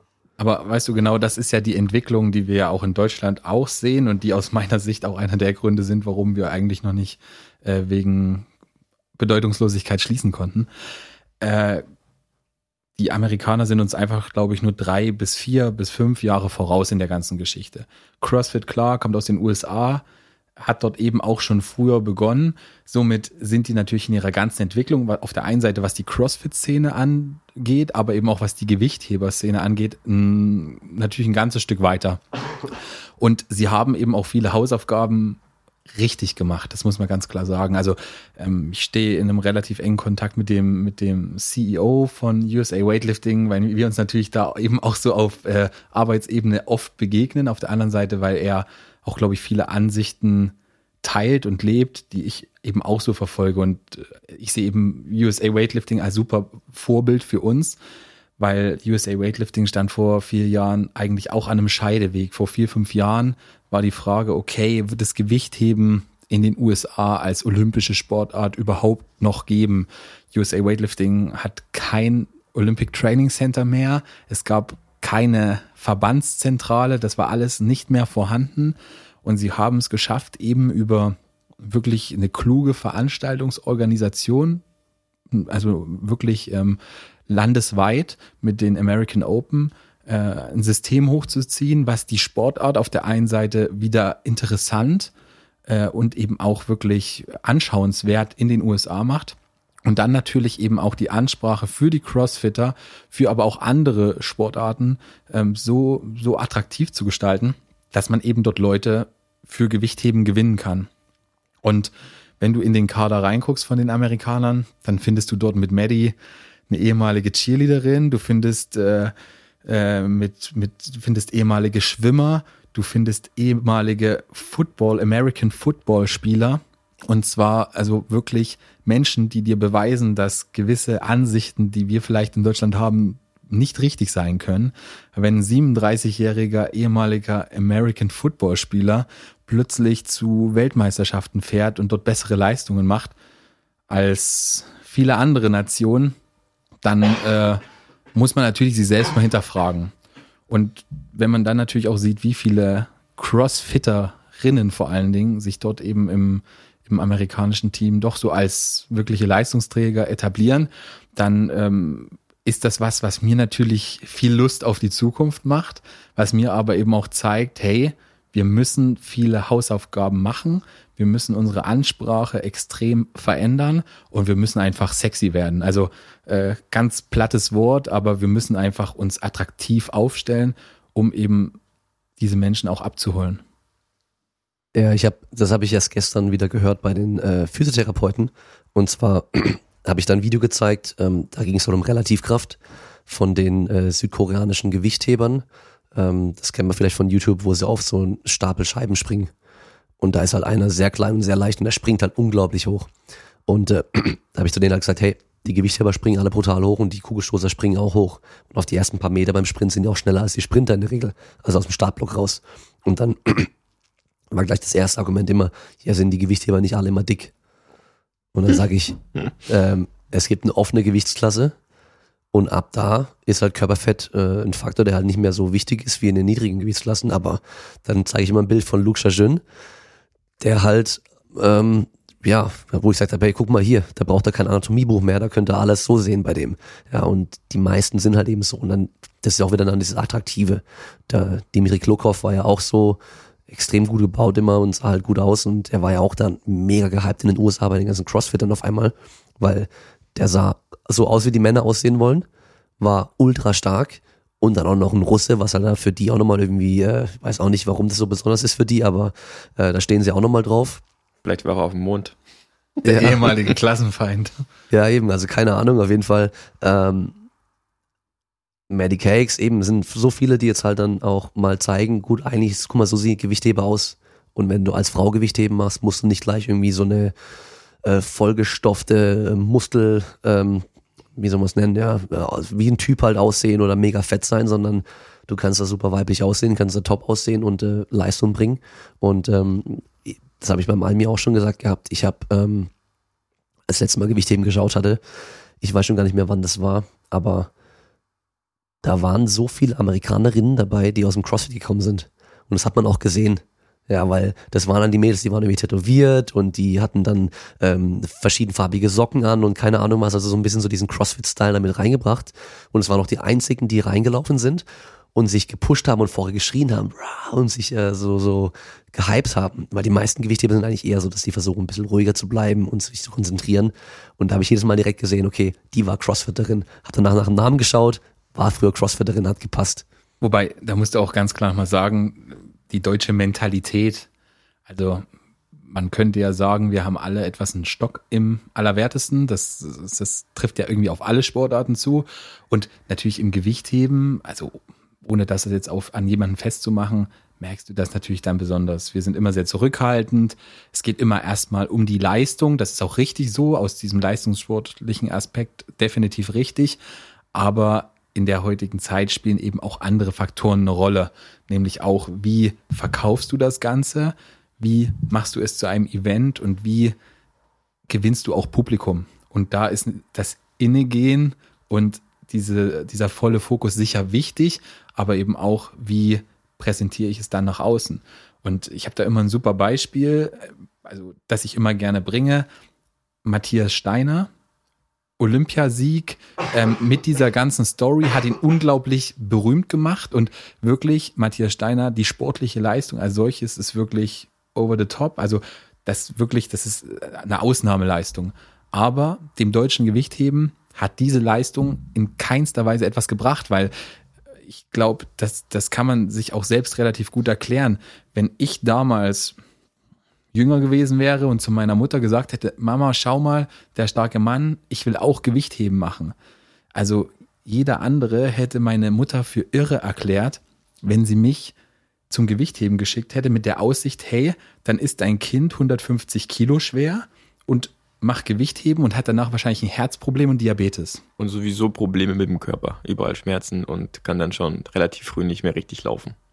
Genau. So, und das ist natürlich was, was man da nicht, nicht, nicht, nicht verachten oder, oder was man einfach beachten muss. Und deshalb sind natürlich in dieser, in dieser, in, im Verkaufen der Sportart, in der Vermarktung solche, solche Sportler wie Matty Rogers oder eben bei uns dann eben in Deutschland auch solche Sportler wie Max Lang einfach wesentlich interessanter, weil man das einfach den Menschen als auch erstrebenswert ähm, verkaufen kann. Mhm. Also, du hast ja ziemlich viele Follower auch auf Instagram. Ich glaube, über 60.000 rum, sowas, einen Dreh. Weißt du gar nicht aus dem Kopf? 68 sind es jetzt, glaube ich, geworden. Ja, also ist auf jeden Fall eine, eine Hausnummer schon mal. Ähm, habt ihr dann wahrscheinlich zusammen auch hochgezogen, so, oder? Auch mit dem Ziel eben, da das dann für den, fürs Gewichtheben so ein bisschen zu nutzen, zum Vermarkten auch, oder? Also die Anfangsidee, also da müssen wir zurückblättern äh, zu äh, Max und Erik lernen sich kennen, äh, fing das an mit äh, der Frage, hast du schon mal was von sozialen Kanälen gehört? Da war natürlich meine Antwort, nee. Ich hatte mal StudiVZ, äh, SchülerCC, alles was es da gab, da war das aktuellste Facebook. Also ich wusste, dass es Instagram gibt, aber ich äh, bin da relativ easy Deswegen hatte ich da auch kein Profil und äh, demzufolge war meine Antwort auch nee. Ne? Und äh, dann ging es halt los, ja, ich würde gerne mal probieren, wir machen da mal so ein bisschen was für dich. Und ich habe gesagt, klar, können wir probieren. Und so war also von Anfang an das Ziel, äh, erstmal mich dort irgendwo zu pushen, sage ich mal. Und äh, als wir dann gemerkt haben, dass das läuft ganz gut, äh, haben wir natürlich auch angefangen, für das allgemeine Gewichtheben so ein bisschen die Werbetrommel zu rühren und auch für den Verband. Und so sind halt, sage ich mal, noch, noch, noch so ein paar mehr Äste an den Baum rangekommen, die halt zum Beispiel äh, den German Weightlifting Shop so ein bisschen unterstützen und auch das German Weightlifting an sich. Genau, was an der Stelle, glaube ich, ganz wichtig ist zu erwähnen. Ähm, wir haben mit der Arbeit eigentlich begonnen, da habe ich im BVDG, also im Verband, noch überhaupt keine Rolle gespielt. Also mein Weg war relativ, äh, ja, besonders in diesem Sinne, nämlich ich habe erst mit Max gearbeitet. Wir haben wirklich, also wie immer noch, also das, was wir tun, ist auf rein freundschaftlicher Basis. Ist einfach eine Idee, an die wir glauben. Ähm, wir haben angefangen, dort zu arbeiten und das, was daraus einfach entstanden ist, hat dazu geführt, dass ich dann einen Job beim Verband übernommen habe. Ähm, die grundsätzliche Idee, es ist, begann eigentlich, glaube ich, alles damit, dass ich mal nach Max Lang ähm, bei Google geschaut habe und das Einzige, was ich gefunden hatte, war äh, ein Gürtelhersteller in Texas. Also den findet man immer noch. Ich würde mir auch lieben, glaube ich. Gürtelschnallen, genau. Also ich habe vorhin auch noch nach Max Lang gegoogelt und dann kam direkt äh, Location irgendwie ähm, Max Lang Bäckerei. Ich weiß nicht, ob die hier in Stuttgart irgendwo ist. Also das muss sein, weil eigentlich bestimmt unser, geiles Brot. Also das muss eigentlich, muss hier vor Ort sein, weil wir mittlerweile eigentlich also da relativ gut aufgestellt sind, sodass man uns jetzt auch Gott sei Dank findet. Aber das war so der ausschlaggebende Punkt, dass ich gesagt habe, hey, Moment mal, ich google hier nach meinem, nach meinem Kumpel. Da ging es, glaube ich, darum, er war gerade bei irgendeinem Wettkampf und ich wollte wissen, was er geworden ist. Und ich habe einfach nichts gefunden. Also er war wirklich unauffindbar. Also mhm. tatsächlich komplett inkognito. Das Einzige, was es damals, glaube ich, gab, war ein Bericht in der FAZ, krumme Beine, gerader Weg. Immer noch einer meiner absoluten Favoriten. Also wer das hört, sollte sich den unbedingt mal reinziehen. Ähm, ganz interessant eigentlich. Und daraufhin haben wir uns einfach unterhalten, was wir machen können. Und dann, wie er es schon erzählt hatte, hatten wir eben mit Instagram gestartet und haben da aber schon gemerkt, dass im deutschen Gewichtheben zu diesem Zeitpunkt digital einfach nicht wirklich viel los war, um es mal wirklich sehr diplomatisch auszudrücken. So dass wir uns halt auch relativ schnell dazu entschlossen haben, unser Weightlifting-Business ein bisschen internationaler aufzustellen. Und das ist auch einer der Gründe, warum Max heutzutage, glaube ich, immer noch mehr ähm, Fans in den USA hat als in Deutschland. Über die Zeit natürlich kamen da dann extrem viele andere ähm, Multiplikatoren dazu. Also wir machen extrem viel mit allgemeinen äh, der deutschen Fitnessszene in, in, den Social Medias. Da sind wir, glaube ich, mittlerweile auch sehr gut vernetzt. Also wir haben dadurch auch ein extrem gutes Netzwerk bekommen und extrem viele Leute, die uns extrem uneigennützig unterstützt haben in wirklich jeglicher Hinsicht. Das geht los bei einem Gregor Winter von All Things Gym, größtes Weightlifting-Portal Deutschland Gregor übrigens ein, übrigens ein Deutscher, das wissen die wenigsten, der uns da in erster Linie im Weightlifting-Bereich extrem gepusht hat. Dann natürlich äh, Matthias Busse, so bekannt aus dieser ehemals Team Andro, heute Rap One-Geschichte. Und jetzt eben auch zu guter Letzt, dass wir mit Benjamin Burkhardt, mit, mit Smart Gains da wirklich was zusammen gemacht haben, die alle einfach an diese olympische Idee eben auch glauben und deshalb sagen, okay, wir, wir pushen das. Und das hat uns extrem geholfen sich dort einfach auch zu platzieren. Und Max hat es auch schon angesprochen, das kann man auch wirklich mal an der Stelle so sagen. Also ähm, Max unterstützt uns komplett einfach aus seiner Funktion als Sportler. Also es ist nicht so, dass er irgendwie einen Werbevertrag hat oder irgendwas. In unserem German Weightlifting Shop Business, das ist ja eine Tochter des BVDG und man kann eben du weißt, wie es ist im Digitalbereich, relativ genau sagen, dass nicht unerhebliche Umsatzanteile dessen, was wir erwirtschaften, wirklich eben über diesen Bereich kommt. Und da macht er eben einfach Verbandsarbeit, auch wenn das im ersten Step gar nicht so aussieht. Aber wir, wir haben unzählige Nachrichten, wo wirklich drin steht, hey, ich habe wegen dir mit Gewichtheben begonnen. Wir haben sogar eine Vereinsgründung wegen Max Lang als ausschlaggebenden Punkt. Und das ist natürlich das, was wir für uns, also jetzt glaube ich, das erste Mal so offen erzählen, aber was uns natürlich auch in der Arbeit bestätigt und natürlich auch vielen Kritikern, die es immer geben wird. Und du weißt, wie es ist, wenn man etwas aktionistisch unterwegs ist und in einem gewissen Bereich auch ein First Mover. Und das waren wir, weil ich kann mich noch gut an die ersten Kommentare erinnern, als wir angefangen haben, äh, Teilübungen im Gewichtheben auf Instagram zu posten. Ähm, dass man da einfach immer Kritik ausgesetzt ist und der können wir aber selbstbewusst gegenübertreten. Mhm. Ähm, als kurze Anmerkung hier, durch die Folge mit Almir habe ich auch jemanden dazu gebracht, mit Gewichtheben anzufangen. Also einer mehr.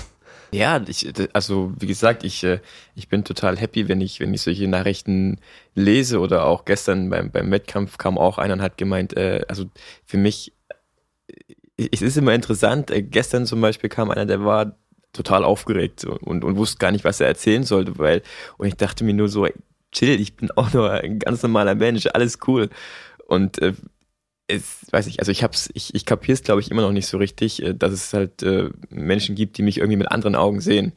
Ähm, ich bin da relativ bodenständig für mich, weiß ich nicht, ist da kein großer Unterschied zu vorher. Und äh, ja, aber dass man tatsächlich Menschen dazu gebracht hat, äh, mit einer Sportart anzufangen, ist ein extrem schönes Gefühl. Ja, auf jeden Fall. Da weiß man halt, dass man doch auf dem richtigen Weg ist, was Gutes tut. Aber jetzt in dem Zusammenhang direkt mal, hast du sportlich Vorbilder? Äh, ja, natürlich. Äh, du hast vorhin schon gesagt, äh, jetzt überlege ich nur, ob, ob ich mich vielleicht äh, falsch ausdrücke oder du, der Lu. Ich sage ich sag immer nur Lu. Ja. Xiao Jung. Ja, ich glaube schon. Xiao Jung. ich weiß auch nicht genau. Ja, also. Auf irgendwas Chinesisches. irgendwas Chinesisches. Ja, ist für mich eigentlich das große Vorbild, weil so stelle ich mir eigentlich einen High-End-Gewichtheber vor. Also es ist ein Typ, der technisch einwandfrei hebt. Also sauberer geht's nicht. Es sieht brutal stark aus. Also ich stand schon neben ihm und es ist tatsächlich beeindruckend. Äh, und äh, ja, ich sag mal, das ganze Paket um ihn herum, gerade die goldene Schuhe und so weiter, das ist halt, weiß ich, das ist für mich eigentlich der Vorzeigeathlet. Also wenn jemand fragen würde, ey, Gewichtheben, wie sehen die Menschen so aus, würde ich auf ihn verweisen, sofort. Ja, da würdest du auch jeden Pumper auch kriegen, der halt einfach nur dicke Arme und Waschbrettbauch haben will. Aber wenn du dem jemanden zeigst, der sieht halt auch einfach stark aus, wie du gerade schon gesagt hast. Ja. Und ähm, vom Körperfettgehalt her kann er sich auch, äh, muss er sich auch bei den Bodybuildern nicht verstecken. Auf keinen ähm, Fall. Die Oberschenkel wahrscheinlich sowieso nicht. Die Rückenstrecker sind ja sowas von brutal. Also ähm, der ist wahrscheinlich einer von den Kandidaten, wenn man dem seitlich äh, anschaut, wenn er irgendwas macht, wird man denken, der hat vielleicht einen runden Rücken, weil er halt so gestörte Rückenstrecke hat. Da gibt's auch von Iron Mind dieses Poster mit, ähm, ich weiß nicht, ob du das kennst. Ja, ich weiß, welches du meinst. Der untere Rücken ist für mhm. Gewichtheber wie der Bizeps für die Bodybuilder. Und das ist ja auch einfach so einfach brutal. Das ist auch so ein Poster, das hätte ich gerne in meinem Gym hängen, weil das einfach so ein, ja, es gibt niemand Starkes, der nicht irgendwie einen, einen, krassen Rücken hat und einen dicken Nacken hat. Und das ist für mich immer der Unterschied zwischen diesen ganzen Pumpern und jemandem, der wirklich stark ist. Also, die haben vielleicht dicke Arme und alles, aber beim Hals, beim Nacken und beim Rücken sieht man es in der Regel, ob die auch was können oder nicht. Und äh, ja, für mich ist Leistung halt immer irgendwie so was Wichtiges. Und die, die Optik ist der positive Nebeneffekt. Und das hast du, glaube ich, bei den Gewichthebern und auch bei den Kraft-3-Kämpfern in allen begrenzten Gewichtsklassen eigentlich immer. Da ist halt auf einem hohen Niveau niemand, der unnötig viel Körperfett mit sich rumträgt und äh, nicht auch irgendwie äh, top aussieht. Aber wenn du ja sagst, der ist für dich dein ähm, Vorzeigathlet und dein Vorbild und du standst schon neben ihm, warst du da auch aufgeregt? Ähm, also ich, es war jetzt nicht so, dass ich angefangen habe zu zittern und äh, mir so ein bisschen die Stimme wegblieb. Es ist halt, ich bin da auch nicht so der Fanboy, sag ich mal. Ich, ich, ich habe halt nur riesig großen Respekt vor, vor der Leistung und, und wie, wie er die Leistung halt macht, mit welcher Leichtigkeit zum Teil auch. Und äh, ich habe mir sagen lassen, er kann nicht so gut Englisch, sonst würde ich ihm einfach mal sagen, dass ich halt, dass ich das cool finde, was er macht. Also nicht äh, mit mit äh, strahlenden Augen, äh, du bist der Größte, sondern ich würde einfach meinen Hut vor ihm ziehen und äh, sagen, dass er das gerne so weitermachen kann. Ich weiß nicht, er ist mittlerweile, glaube ich, auch äh, 34 oder auf jeden Fall über 30. Man munkelt, dass es jetzt so ein bisschen zum Ende, Richtung Ende geht. Ähm, ich weiß zwar, dass die Chinesen äh, da ein bisschen noch nachlegen mit Nachwuchs. Es war jetzt wieder ein, ein neuer Chinese, gerade in meiner Klasse dabei. Aber der kommt noch nicht so rüber wie der Lou, sag ich mal. Der Lou ist da schon relativ einzigartig. Und solche, gerade solche Leute brauchen wir ja eigentlich auch im Gewichtheben. Nicht nur in China, sondern halt auch mal, weiß ich nicht, in Deutschland, Spanien, Frankreich. Aber das, da arbeiten wir ja gerade dran. Das Ding bei ihm ist ja auch, dass er so dominant war und halt auch ähm, so konsistent ja. dass er halt immer Leistung gebracht hat und nicht nur halt so ein One-Hit-Wonder, sondern wie viele Goldmedaillen bei den Olympischen Spielen und wie viele Weltmeisterschaften und Weltrekord hat er gemacht? Schon einige, oder? Ja, auf jeden Fall. Also schon sehr dominant. Das war immer der Favorit. Und was man halt auch noch sagen muss, äh, es gab durchaus Athleten, die, die haben die Last äh, irgendwie nach oben bekommen. Man hat halt gesehen, da war halt irgendwie Kraftüberschuss da, da hat es mal für die goldene gereicht, für die goldene Medaille. Und ähm, bei ihm sieht es halt so effizient aus, dass man halt auch neidlos sagen muss, also selbst wenn da was wäre, irgendwas Verbotenes, selbst wenn es so wäre, muss man trotzdem erstmal so heben können. Und mhm. das ist halt das Krasse. Er hat ja auch wieder diesen Squat Jerk populär gemacht, oder? Das Ausstoßen in der Kniebeuge. Naja, ob, ob er den populär gemacht hat, ich. Äh, also ich, ich muss sagen, ich habe es vorher halt nie gesehen, außer bei ihm. Ja, das sieht halt, man muss halt auch da wieder ziemlich sauber arbeiten und man muss sich halt im Klaren sein, wenn ich das Ding einmal abgefangen, abgefangen habe in der Hocke, muss ich damit halt auch wieder aufstehen. Und äh, ich weiß nicht, äh, wenn man da mal, also ich habe bis 190 gestoßen im Ausfall wenn ich die jetzt so abfangen würde wie er, weiß ich, ob ich da nochmal so locker aufstehen würde, ohne dass die Handel halt ein bisschen nach vorne mhm. oder nach hinten wandert. Und dann ist es ja eigentlich auch schon. Der hat sie ja teilweise auch extrem tief dann noch so abgefangen mhm. und steht von da aus dann noch auf. Das Aber halt auch wie nix. Ja, Aber gut, der beugt ja auch seine fast 300 Kilo relativ easy, deswegen mhm. hat er den Kraftüberschuss einfach. Ja, also von ihm habe ich noch nie eine schwere Kniebeuge als Video gesehen, sondern immer nur aus der Trainingshalle dann so recht locker 260, 270 mhm. einfach mal so. Ähm, da geht bestimmt einiges, wenn der mal richtig äh, schwer macht, so schwer wie es geht. Ähm, jetzt habe ich noch eine Frage und zwar Team USA war ja da und Max Aida, der Trainer, war ja auch mit dabei. Ähm, der hat ja selber unter dem bulgarischen Coach damals auch trainiert. Ähm, hast du mit ihm gesprochen? irgendwie über Training ähm, und allgemein so? Nee, gar nicht. Gar nichts gehört? Also ich, äh, ich weiß, dass der Erik mit ihm gesprochen hat. Auch, auch er hat, äh, also Erik hat mich darauf hingewiesen, dass er das ist. Ich, mir ist ja jetzt nicht gleich aufgefallen. Äh, nee, ich habe nicht mit ihm gesprochen. Ich habe mit den Betreuern an sich relativ wenig gesprochen, weil wenn wir dann halt trainieren, dann äh, kommt immer ein böser Blick, wenn man halt mit, äh, wenn man sowieso quatscht, also länger quatscht und dann halt auch noch mit, nicht mit Sportlern quatscht, dann äh, nee, da habe ich mich lieber auf, auf das Training konzentriert und dann äh, die Gespräche quasi auf, ja, wir machen eine kleine Technikanalyse mhm. äh, quasi umgemünzt. Aber Erik, du, ne? Äh, ja, natürlich, also für mich war das ja nochmal ein ganz anderer Aspekt, weil wenn man sieht, USA Weightlifting als Verband ist bei uns im Haus, ähm, dann sitzt aber auch gleich mal eben Juggernaut mit im Haus und eben California Strength. Und das sind ja auch zwei nicht unerhebliche Wirtschafts- äh, Faktoren dort im, im Gewichtheben und nicht nur in den USA, weil wir haben uns mal so ein bisschen ausgetauscht, da sind auch nicht unerhebliche Subscriber-Zahlen und Abonnenten und Program-Absolventen hier in Deutschland oder im deutschsprachigen Raum unterwegs. Und das ist natürlich dann für mich extrem interessant, sich mit denen mal auszutauschen. Ähm, aber ich, also ich bin jetzt eben trainingswissenschaftlich tatsächlich der Laie, also ich bin, habe keinen sportwissenschaftlichen Hintergrund, deshalb tue ich mich mit Äußerungen dazu immer ziemlich schwer.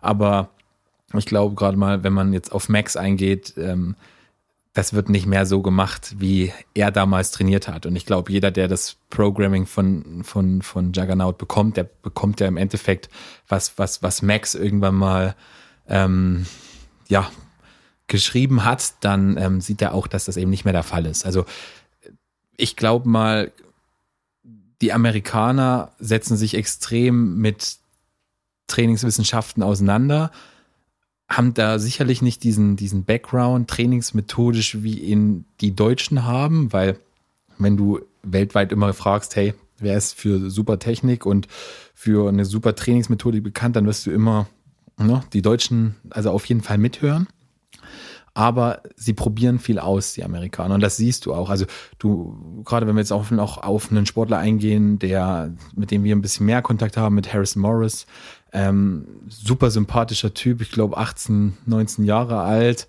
stößt auch seine 200, also wirklich krass stark. Ähm, dessen Trainer Kevin Simmons, der hat vor Harrison keinen einzigen Gewichtheber trainiert. Der hat sich sein komplettes Wissen über diesen Sportler angeeignet.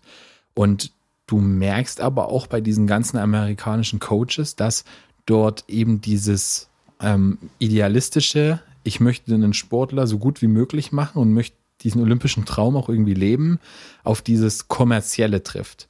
Und die Amerikaner haben, glaube ich, extrem gut verstanden, dass du diesen kommerziellen Part einfach brauchst, um das andere zu ermöglichen. Und das bringen sie aus meiner Sicht auch extrem glaubhaft rüber, weil äh, wenn du gerade jetzt hier West Kids anschaust, äh, California Strength Athlet, der kann das eben leben, weil viele andere einfach dafür, ich will nicht sagen bezahlen, aber weil eben das Businessmodell so funktioniert. Extrem viel Programming, extrem viel äh, Ernährungspläne etc., was sie alles eben verkaufen. Extrem viele Seminare, Workshops, die aber eben auch die Werbung durch den Athleten irgendwie implizieren. Also der Athlet wirbt für das Produkt seiner Coaches und dafür bekommt er von seinen Coaches eben diese Unterstützung auf diesem olympischen Weg. Und äh, viele, auch in, auch in den USA, sehen das ziemlich kritisch. Also äh, ich habe auch schon mit, mit anderen Coaches gesprochen, damals in Anaheim 2017 bei der Weltmeisterschaft, die eben solche, solche Modelle wie Juggernaut oder ähm, California Strength sehr, sehr kritisch sehen. Ähm, wobei ich mir dann wieder die, also ich stelle mir da tatsächlich, es ist wirklich eine, eine, Frage, die ich mir, die ich mir täglich stelle, oder vielleicht nicht täglich, aber ständig stelle. Was ist jetzt richtig oder falsch? Also, das gibt sicherlich da kein Schwarz oder Weiß, es ist sicherlich ein ziemlich großes Grau, aber ich denke schon, dass es auch in Deutschland diese, diese Vermischung dieser zwei Bereiche braucht, um wirklich am Ende das Beste für die Athleten rauszuholen. Also, ich weiß nicht, inwiefern das jetzt dem, dem Zuhörer so bekannt ist, aber in Deutschland sind wir ein sehr bundesmittelgefördertes Sportsystem. Also das ist ja auch relativ einzigartig in der Welt. In Deutschland läuft es ja so, dass du quasi als olympische Sportart ähm, vom Bundesministerium des Innern äh, gefördert wirst und alles, was mit Leistungssport zu tun hat, also angefangen von dem Gehalt des Bundestrainers über die komplette Finanzierung von Trainingslagern etc bis hin zu der Tatsache, dass Max als Bundeswehrsoldat Mitglied der Sportfördergruppe ist, äh, quasi da nochmal ein, ein Agreement zwischen Bundesministerium des Innern und Bundesministerium für Verteidigung, exist, äh, Verteidigung existiert, ähm, ist es ja in Deutschland schon so, dass wir ein sehr, sehr, sehr strukturiertes System haben, was auch auf einer soliden finanziellen Grundlage irgendwie beruht. Und das hat man natürlich in anderen Ländern nicht. Somit war bis jetzt in Deutschland die Notwendigkeit, für solche Anpassungen und äh, wirklich solche, ja, besonderen Modelle ja überhaupt nicht da. Und ich würde jedoch behaupten, dass wir irgendwann dahin kommen, dass wir diese Modelle brauchen. Weil auch wenn man jetzt von Leistungssportreform äh, spricht und sicherlich extreme, extremer Mittelaufwuchs ja stattfinden wird im olympischen Sport, ich glaube jetzt nicht unbedingt, dass der im Gewichtheben ankommt, was sicherlich auch einfach leistungsabhängig ist. Also ich glaube, hätten wir eine Medaillenbilanz wie vor 10, 15 Jahren, würde das anders aussehen. Aber die haben wir nicht und äh, ohne jetzt den Job meines Sportdirektors machen zu wollen, ich glaube auch sagen zu können, dass wir den in den nächsten zehn Jahren auch nicht haben werden. Also eigentlich haben wir ja in Deutschland ein Beispiel, wo man sehen, wie es halt funktionieren kann. Fußball. Ja. Ich meine, da wird Geld generiert. Ich meine, gut, es ist natürlich auch attraktiv, attraktiv für die ganzen Zuschauer. Die Zuschauerzahlen sind da. Ähm, aber da gibt es ja kaum irgendwie Vereine, die jetzt halt nur ein Verein sind, sondern immer noch eine Aktiengesellschaft oder irgendwas anderes mit dabei haben, damit sowas halt dann auch Geld generieren kann. ähm, bei dem Thema Juggernaut ist bestimmt halt auch Neid, so ein bisschen so ein Thema von diesen anderen Leuten, die das kritisieren, weil ähm, ich habe das komplett mitbekommen, wie es losging damals mit Chad Wesley Smith, der selber ähm, Werfer war im College und dann angefangen hat im Powerlifting ähm, zu starten und da dann auch äh, sehr gut war und direkt auch angefangen hat, eben Coaching anzubieten und so weiter und dann mit dem Max Aida zusammen, dann haben sie dann das angefangen zu machen und ähm, die haben ja dann eine, das ist Juggernaut Training System Trainingscenter, da ist ja auch eine Riesenanlage mit Top-Ausstattung. Da ein Athlet, der dort trainiert, der hat alles, was er braucht. Und ähm, ja, ich sag mal, wenn die anderen das halt nicht bieten können, dann gehen die Athleten lieber dahin. Und weil zahlen müssen die in den USA sowieso für alles. Und die gehen dann natürlich lieber dahin, wo sie halt dann auch die beste Betreuung bekommen und alle Möglichkeiten haben. Und äh, nicht wie in Deutschland, wo es halt heißt, okay, äh, das Leistungszentrum ist jetzt hier, du trainierst jetzt hier und der Trainer ist auch hier. Ähm, es gibt vielleicht je nach Sportart keine andere Möglichkeit. Also wenn du verschiedene Sportarten machst, Weißt du, ja, dann gibt's halt, okay, jetzt Gewichtheben ist in Leimen, dann haben wir andere Trainingsstätten, die sind halt irgendwo anders für andere Sportarten und teilweise hast du ja auch nicht groß eine Wahl, wenn du mit dem Bundestrainer trainieren möchtest. Dann musst du halt dahin. Ja, also du kannst auch noch Gewichtheben in anderen Städten machen. In Deutschland so ist es nicht. Wir haben ja mehrere Olympiastützpunkte, ähm, beziehungsweise haben wir auch noch die haben ja auch noch Bundesstützpunkte. Ähm, in Berlin, in Frankfurt oder in Chemnitz, in aktuell noch in Suhl. Ich hoffe, ich habe jetzt keinen vergessen, Max. Und eben bei uns in Leimen. Ähm, aber ich denke, um noch, noch einmal was zu den Amerikanern zu sagen, die Amerikaner haben eine extreme Vielfalt im, in dieser Sportart. Diese extreme Vielfalt schafft aber eben auch eine Konkurrenz. Und diese Konkurrenz wirkt sich aus meiner Sicht positiv dann am Ende auf die Leistung aus. Nicht nur die sportliche, auch die Leistung um das ganze Konstrukt drumherum. Und das ist was, was wir in Deutschland nicht haben. Also es gibt ja in Deutschland, wenn, das kann man ruhig mal so aussprechen, es gibt ja aktuell in Deutschland gibt es in keiner Gewichtsklasse, außer in einer einzigen, eine wirkliche Konkurrenzsituation. Ähm, es gibt alle Gewichtsklassen sind irgendwie nur einmal besetzt, außer ich glaube in Max Gewichtsklasse, also ich glaube nicht, ich weiß es. Ähm, da sind Max und Nico Müller. Nico Müller, aktuell ähm, Europameister, aktuell auch unser stärkster deutscher Athlet, den wir haben. Ähm, und dann merkt man natürlich, die zwei haben ein freundschaftliches Verhältnis, aber die zwei haben eine gewisse Konkurrenzsituation, die sehr positiv ist für das Geschäft, weil beide müssen sich einfach bewegen. Und diese Situation haben wir in anderen Gewichtsklassen nicht. Somit wirst du dieses, ja, dieses Kompetitive, wirst du so eben dort niemals, niemals lostreten können. Und das ist sicherlich auch ein Problem, was wir da aktuell als deutsche Gewichtheber haben. Mhm. Ja, ich denke auch so ein Event wie Insanity Meet zum Beispiel, fürs, fürs Powerlifting in Deutschland ist natürlich jetzt auch mal so ein Punkt, wo sie sagen, wo die Verbände schauen müssen, hey, die paar Jungs haben sowas auf die Beine gestellt, die haben Zuschauer ohne Ende, da kommen Leute, die haben Sponsoren, alles drum und dran. Vielleicht müssen wir auch mehr in die Richtung machen. Und ähm, ich weiß nicht, ob es im Gewichtheben schon sowas gibt in der Richtung oder ob es halt einfach nur den BVDG gibt und dass halt niemand irgendwie noch so denkt, okay, wir müssen uns mal ranhalten, hier kommt Konkurrenz vielleicht auf den Markt, die halt auch irgendwie Wettkämpfe anbieten, die ähm, vielleicht interessanter sind für die Zuschauer und für die Teilnehmer. Also da ähm, holst du mich gleich an der richtigen Stelle ab. Also wir versuchen aktuell viel und dort wirklich viel zu bewegen. Ähm, ich weiß nicht, wo ich jetzt genau am besten anfange. Lass uns vielleicht mal da beginnen. Ich habe vor, vor ungefähr einem Jahr habe ich mal zu Teilen unseres Vorstands gesagt, Leute, wir, also die Generation der Leute, die jetzt im Gewichtheben aktiv ist, die dort irgendwie am Drücker sitzt, die wird darüber entscheiden, ob es Gewichtheben als organisierte Sportart, also wirklich die Betonung liegt auf organisierter Sportart im Verband, ob es die in zehn Jahren noch geben wird. Das war auch irgendwie so, ist irgendwie so die Parole, die ich für mich so formuliert habe und mit der ich eben rausgehe. Und ähm, wir bewegen relativ viel. Da sieht man ja auch, dass wir eine GmbH ausgegründet haben, dass wir die Vermarktung als solches schon mal ausgegründet haben, dort auch den German Weightlifting Shop betreiben, dass wir dort jetzt solche Projekte fahren können, wie eben die Umsetzung von verschiedenen Livestreams. Wir hatten da beim Pokal der Blauen Schwerter, das ist ein relativ traditionsreiches Turnier im Gewichtheben, jetzt die letzten zwei Jahre schon eben ein Livestreaming-Angebot, hatten jetzt dieses Jahr die Weltmeisterschaft mit Lager der Sports erstmalig exklusiv nur über German Weightlifting Facebook eben sichtbar machen können, weil eben auch kein TV-Sender in Deutschland mehr das Ganze übertragen wollte. Also das ist auch was, was man einfach mal da kritisch gegenüber den TV-Anstalten ähm, erwähnen muss. Also GEZ mich, sei Dank. Das hat mich so oft schon genervt, wenn ich dann ähm, Olympische Spiele oder sonst irgendwas ist, ja, und dann will ich das gucken. Dann ist eine Gewichtsklasse dran, wo ich sage, hey, die will ich mir anschauen. Und auf einmal zeigen sie irgendwas anderes, wo ich mir denke, hey, das kann nicht sein. Auf drei Sendern läuft das hier und nirgendwo wird Gewichtheben gezeigt. Genau, genau das ist es. Ähm, aber um nochmal auf deine Frage eben bezüglich dieser Veranstaltung zurückzukommen, wir planen das jetzt auch, also nicht jetzt aufgrund des Insanity Meets, also du weißt ja, wie diese Verbandsstrukturen sind. Also ich mache den Job jetzt seit zwei Jahren eben in hauptamtlicher Funktion und die Zeit haben wir jetzt auch gebraucht, die Strukturen so zu schaffen, dass wir eben mehr machen können. Also wir haben ja eine Bundesliga, in dieser Bundesliga steht eine große Strukturreform bevor, äh, die das Ganze einfach mal ein bisschen attraktiver machen soll, das Ganze mal auf ein neues Level heben soll, auch vermarktbar machen soll. Ähm, das ist alles auch schon durch. Das geht dann nächstes Jahr quasi los. Und dazu kommen dann eben jetzt noch neue Veranstaltungen. Also, weißt du, dann ist es eben immer auch so eine Personalfrage.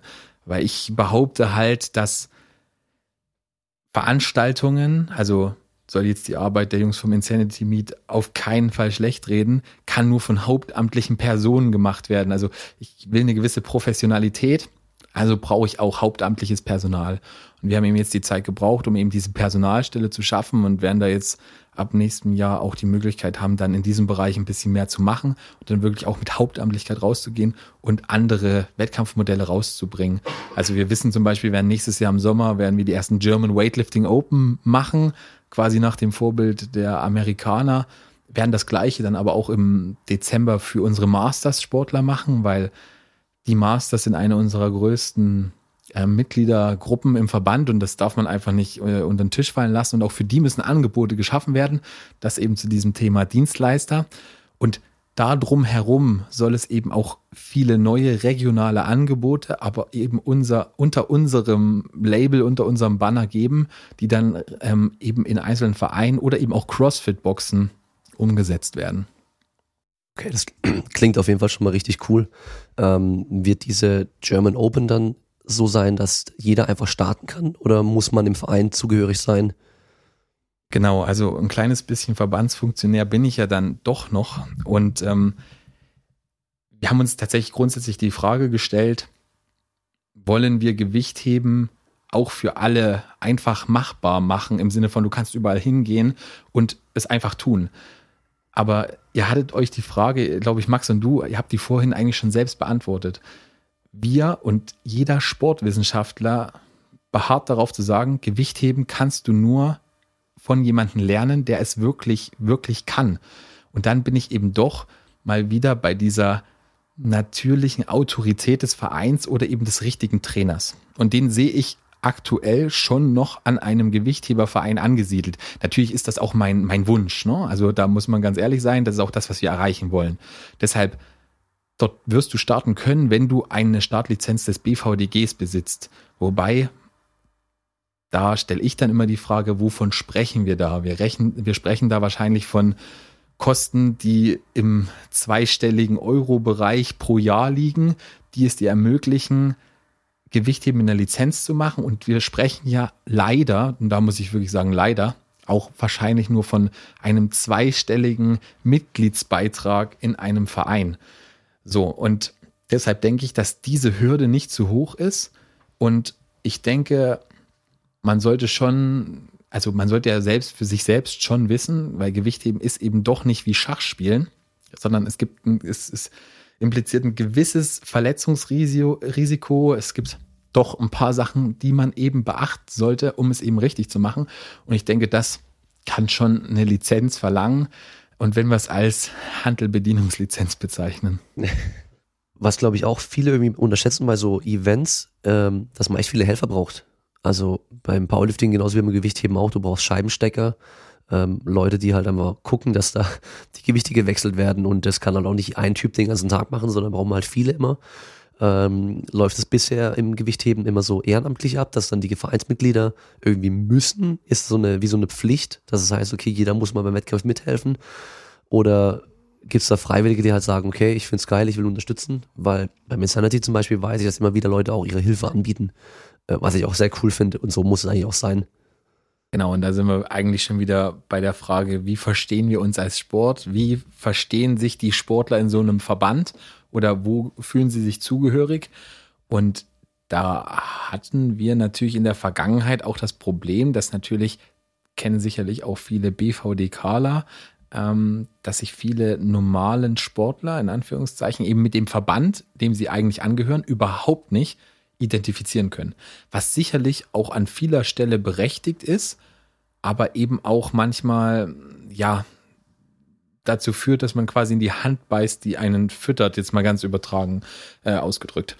Und da kann man, glaube ich, auch sich wieder sehr viel bei den Crossfittern abschauen oder eben bei solchen Veranstaltungen wie dem Insanity Meet, da gibt es einfach eine Community. Also Community sicherlich ist in diesem CrossFit-Thema eine relativ, eine relativ ja schon, ja, ich will nicht sagen verrufene Begrifflichkeit, weil natürlich das auch schon manchmal so ein bisschen sektenmäßig gesehen wird, aber das muss es ja gar nicht. Es geht ja einfach nur darum, sich mit einer Sache zu identifizieren. Und ich glaube, das ist gerade eine echt gute Frage, weil ich glaube, Max, du hattest ja gestern auch deinen Einsatz als Loader.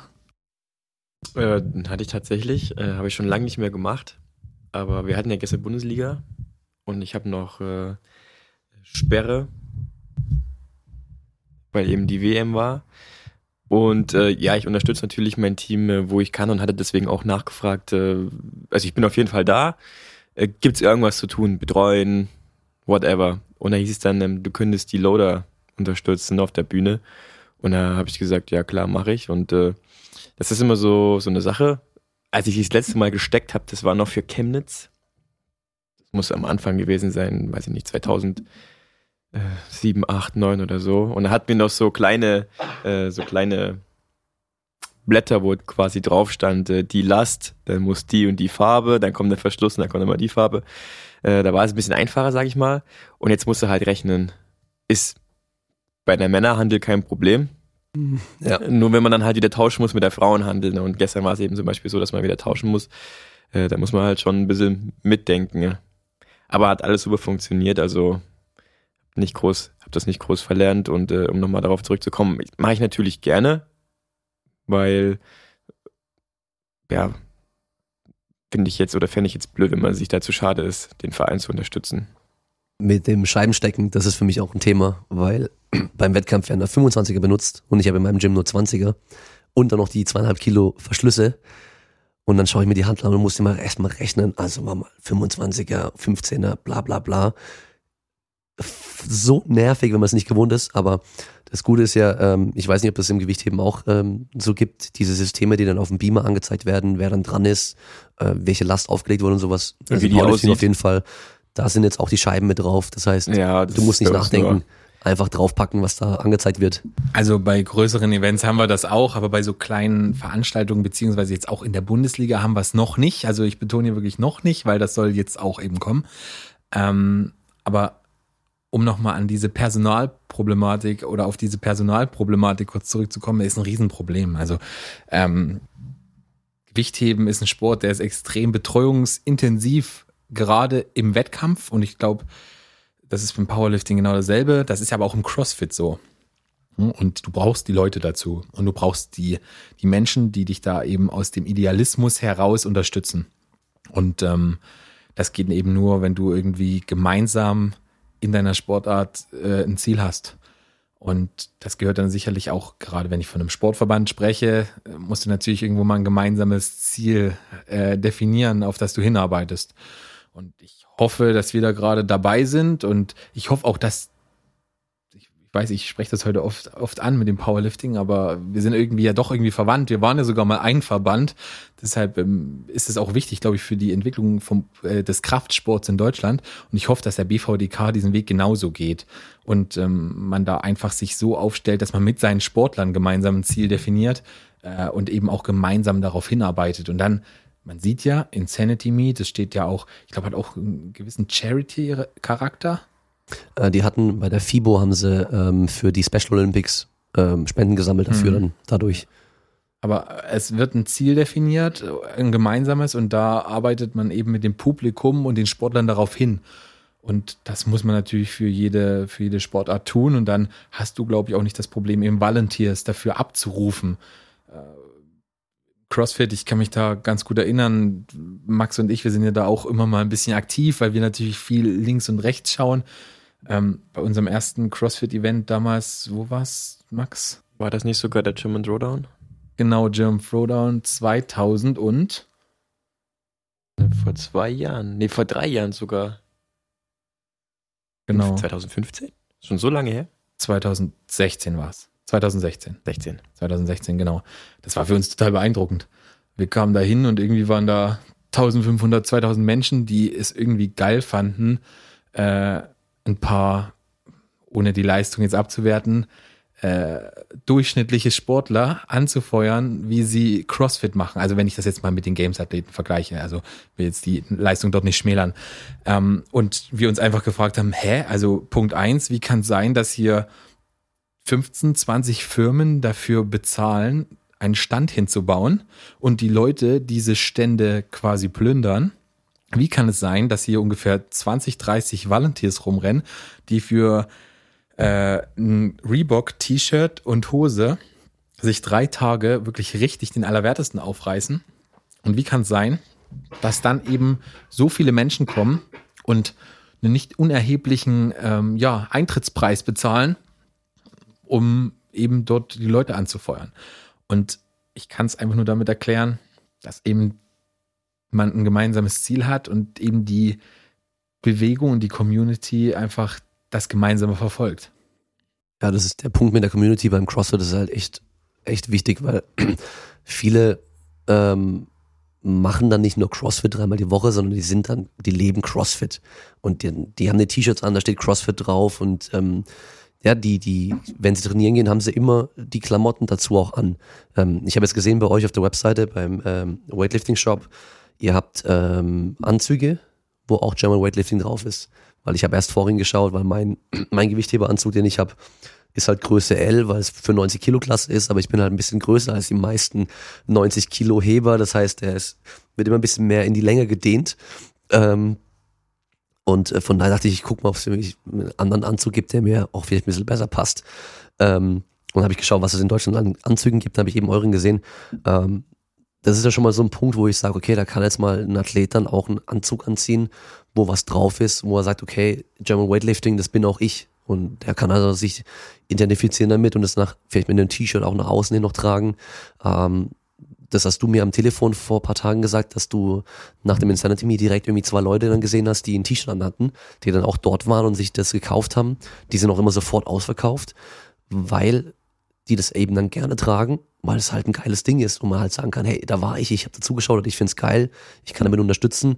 Ähm, ich selber zum Beispiel trage jetzt keine Shirts, wo irgendwelche Sachen draufstehen, weil ich halt, weiß nicht, irgendwie das irgendwie ein bisschen komisch finde, wenn ich dann eine Marke drauf habe, wo ich mir so denke, okay, die machen halt irgendwie Klamotten und da ihr Logo drauf, aber das bin ja nicht ich. Also ich habe jetzt auch mein Pulli an, da ist mein Logo drauf. Ja, und also es gibt ja sonst aber eben die T-Shirts für Powerlifting und Bodybuilding und so ein Zeug, aber das ist immer so kitschig. Das ist immer so wow, brutal und was weiß ich was. Da, da ist ja auch Juggernaut Training System zum Beispiel nicht schlecht. Die haben ja auch T-Shirts, die halt cool aussehen. Und ähm, auch eben dann für Gewichtheben, für Powerlifting, die haben ja für alles an T-Shirts. Und ähm, Rogue macht das ja genauso auch. Die haben ja CrossFit und dann haben sie eben auch Strongman pushen die ja mittlerweile auch recht viel, muss man sagen. Ähm, machen da auch geile Dokus drüber und so. Einfach, einfach Dokus, die man auf YouTube anschauen kann. Und ähm, da, da schaue ich mir auch die Videos dann zu den Gewichthebern an. Das sind natürlich gar keine Gewichtheber, die sogar international starten, aber trotzdem, das Ding ist geil produziert. Ähm, man sieht die beim Trainieren, man sieht, wie die leben und sowas und das ist einfach interessant und ist cool anzuschauen, motiviert fürs Training. Äh, also es gibt, es gibt viele Möglichkeiten, wie man da was machen kann, wo man die Leute auch irgendwie ein bisschen rankriegt und sagt, hey, ich trainiere jetzt nicht nur dreimal die Woche Gewichtheben oder Powerlifting, sondern ich bin Powerlifter, ich bin Gewichtheber. Und das halt nach außen hin auch präsentiert und auch stolz drauf sein kann und eben dann nicht so sagen muss, so, oh, ich mache Bodybuilding. Wo dann jeder vielleicht gleich denkt, so, oh, du stehst im Höschen auf der Bühne. So, was dann vielleicht äh, in der Allgemeinheit ein bisschen komisch angesehen wird. Genau, also wir haben uns eben lange überlegt und es war auch ein Prozess, in dem zum Beispiel unsere Athleten eine relativ große Rolle gespielt haben.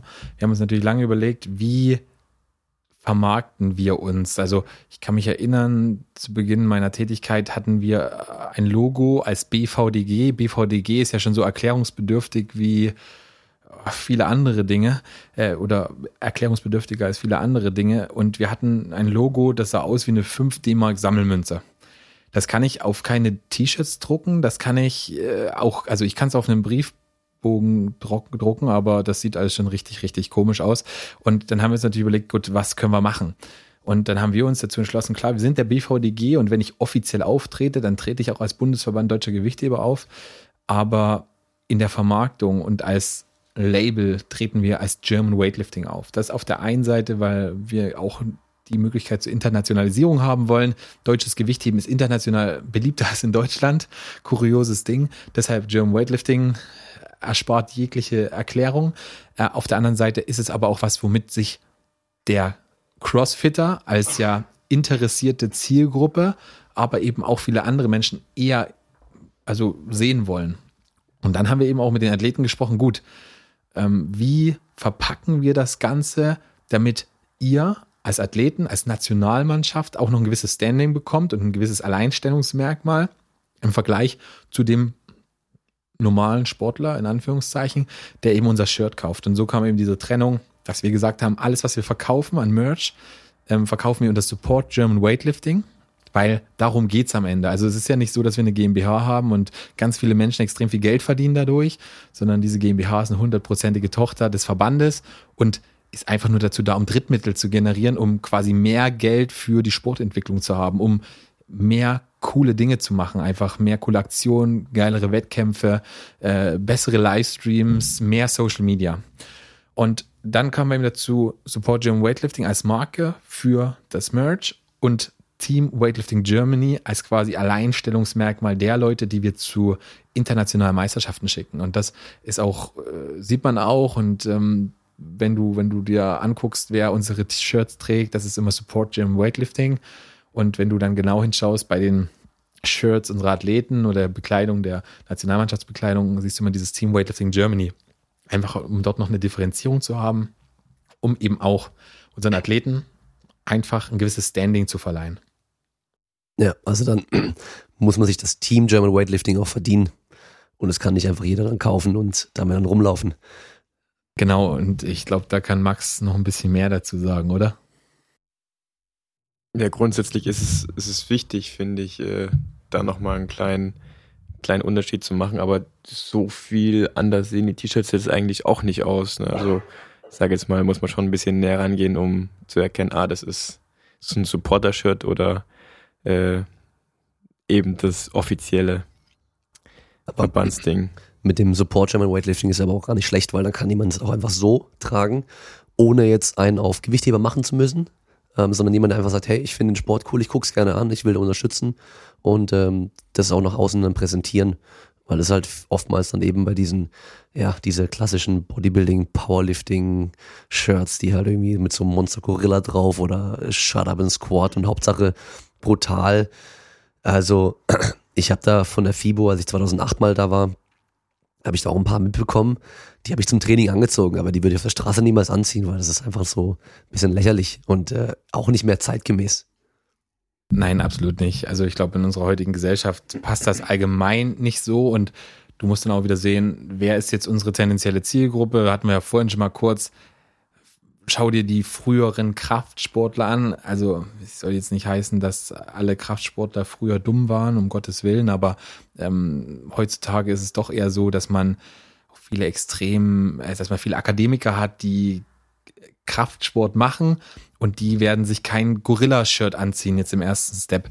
Und das haben wir eben auch jetzt, wenn man jetzt nochmal auf, auf, auf Max eingeht, haben wir uns ja auch überlegt, weil wir verkaufen ja sehr viele auch Max gebrandete Artikel und da hast du nichts Brachiales, was vor Testosteron so nur strotzt, sondern man hat einfach den ja, süßen Elefanten. Man hat den süßen Elefanten, der sich einfach entwickelt hat. Das ist nicht, jetzt nicht so, dass wir uns den ausgedacht haben, sondern der hat sich entwickelt, dieser Elefant, und der war dann irgendwann mal da und dann haben wir ihn natürlich auch aufgegriffen.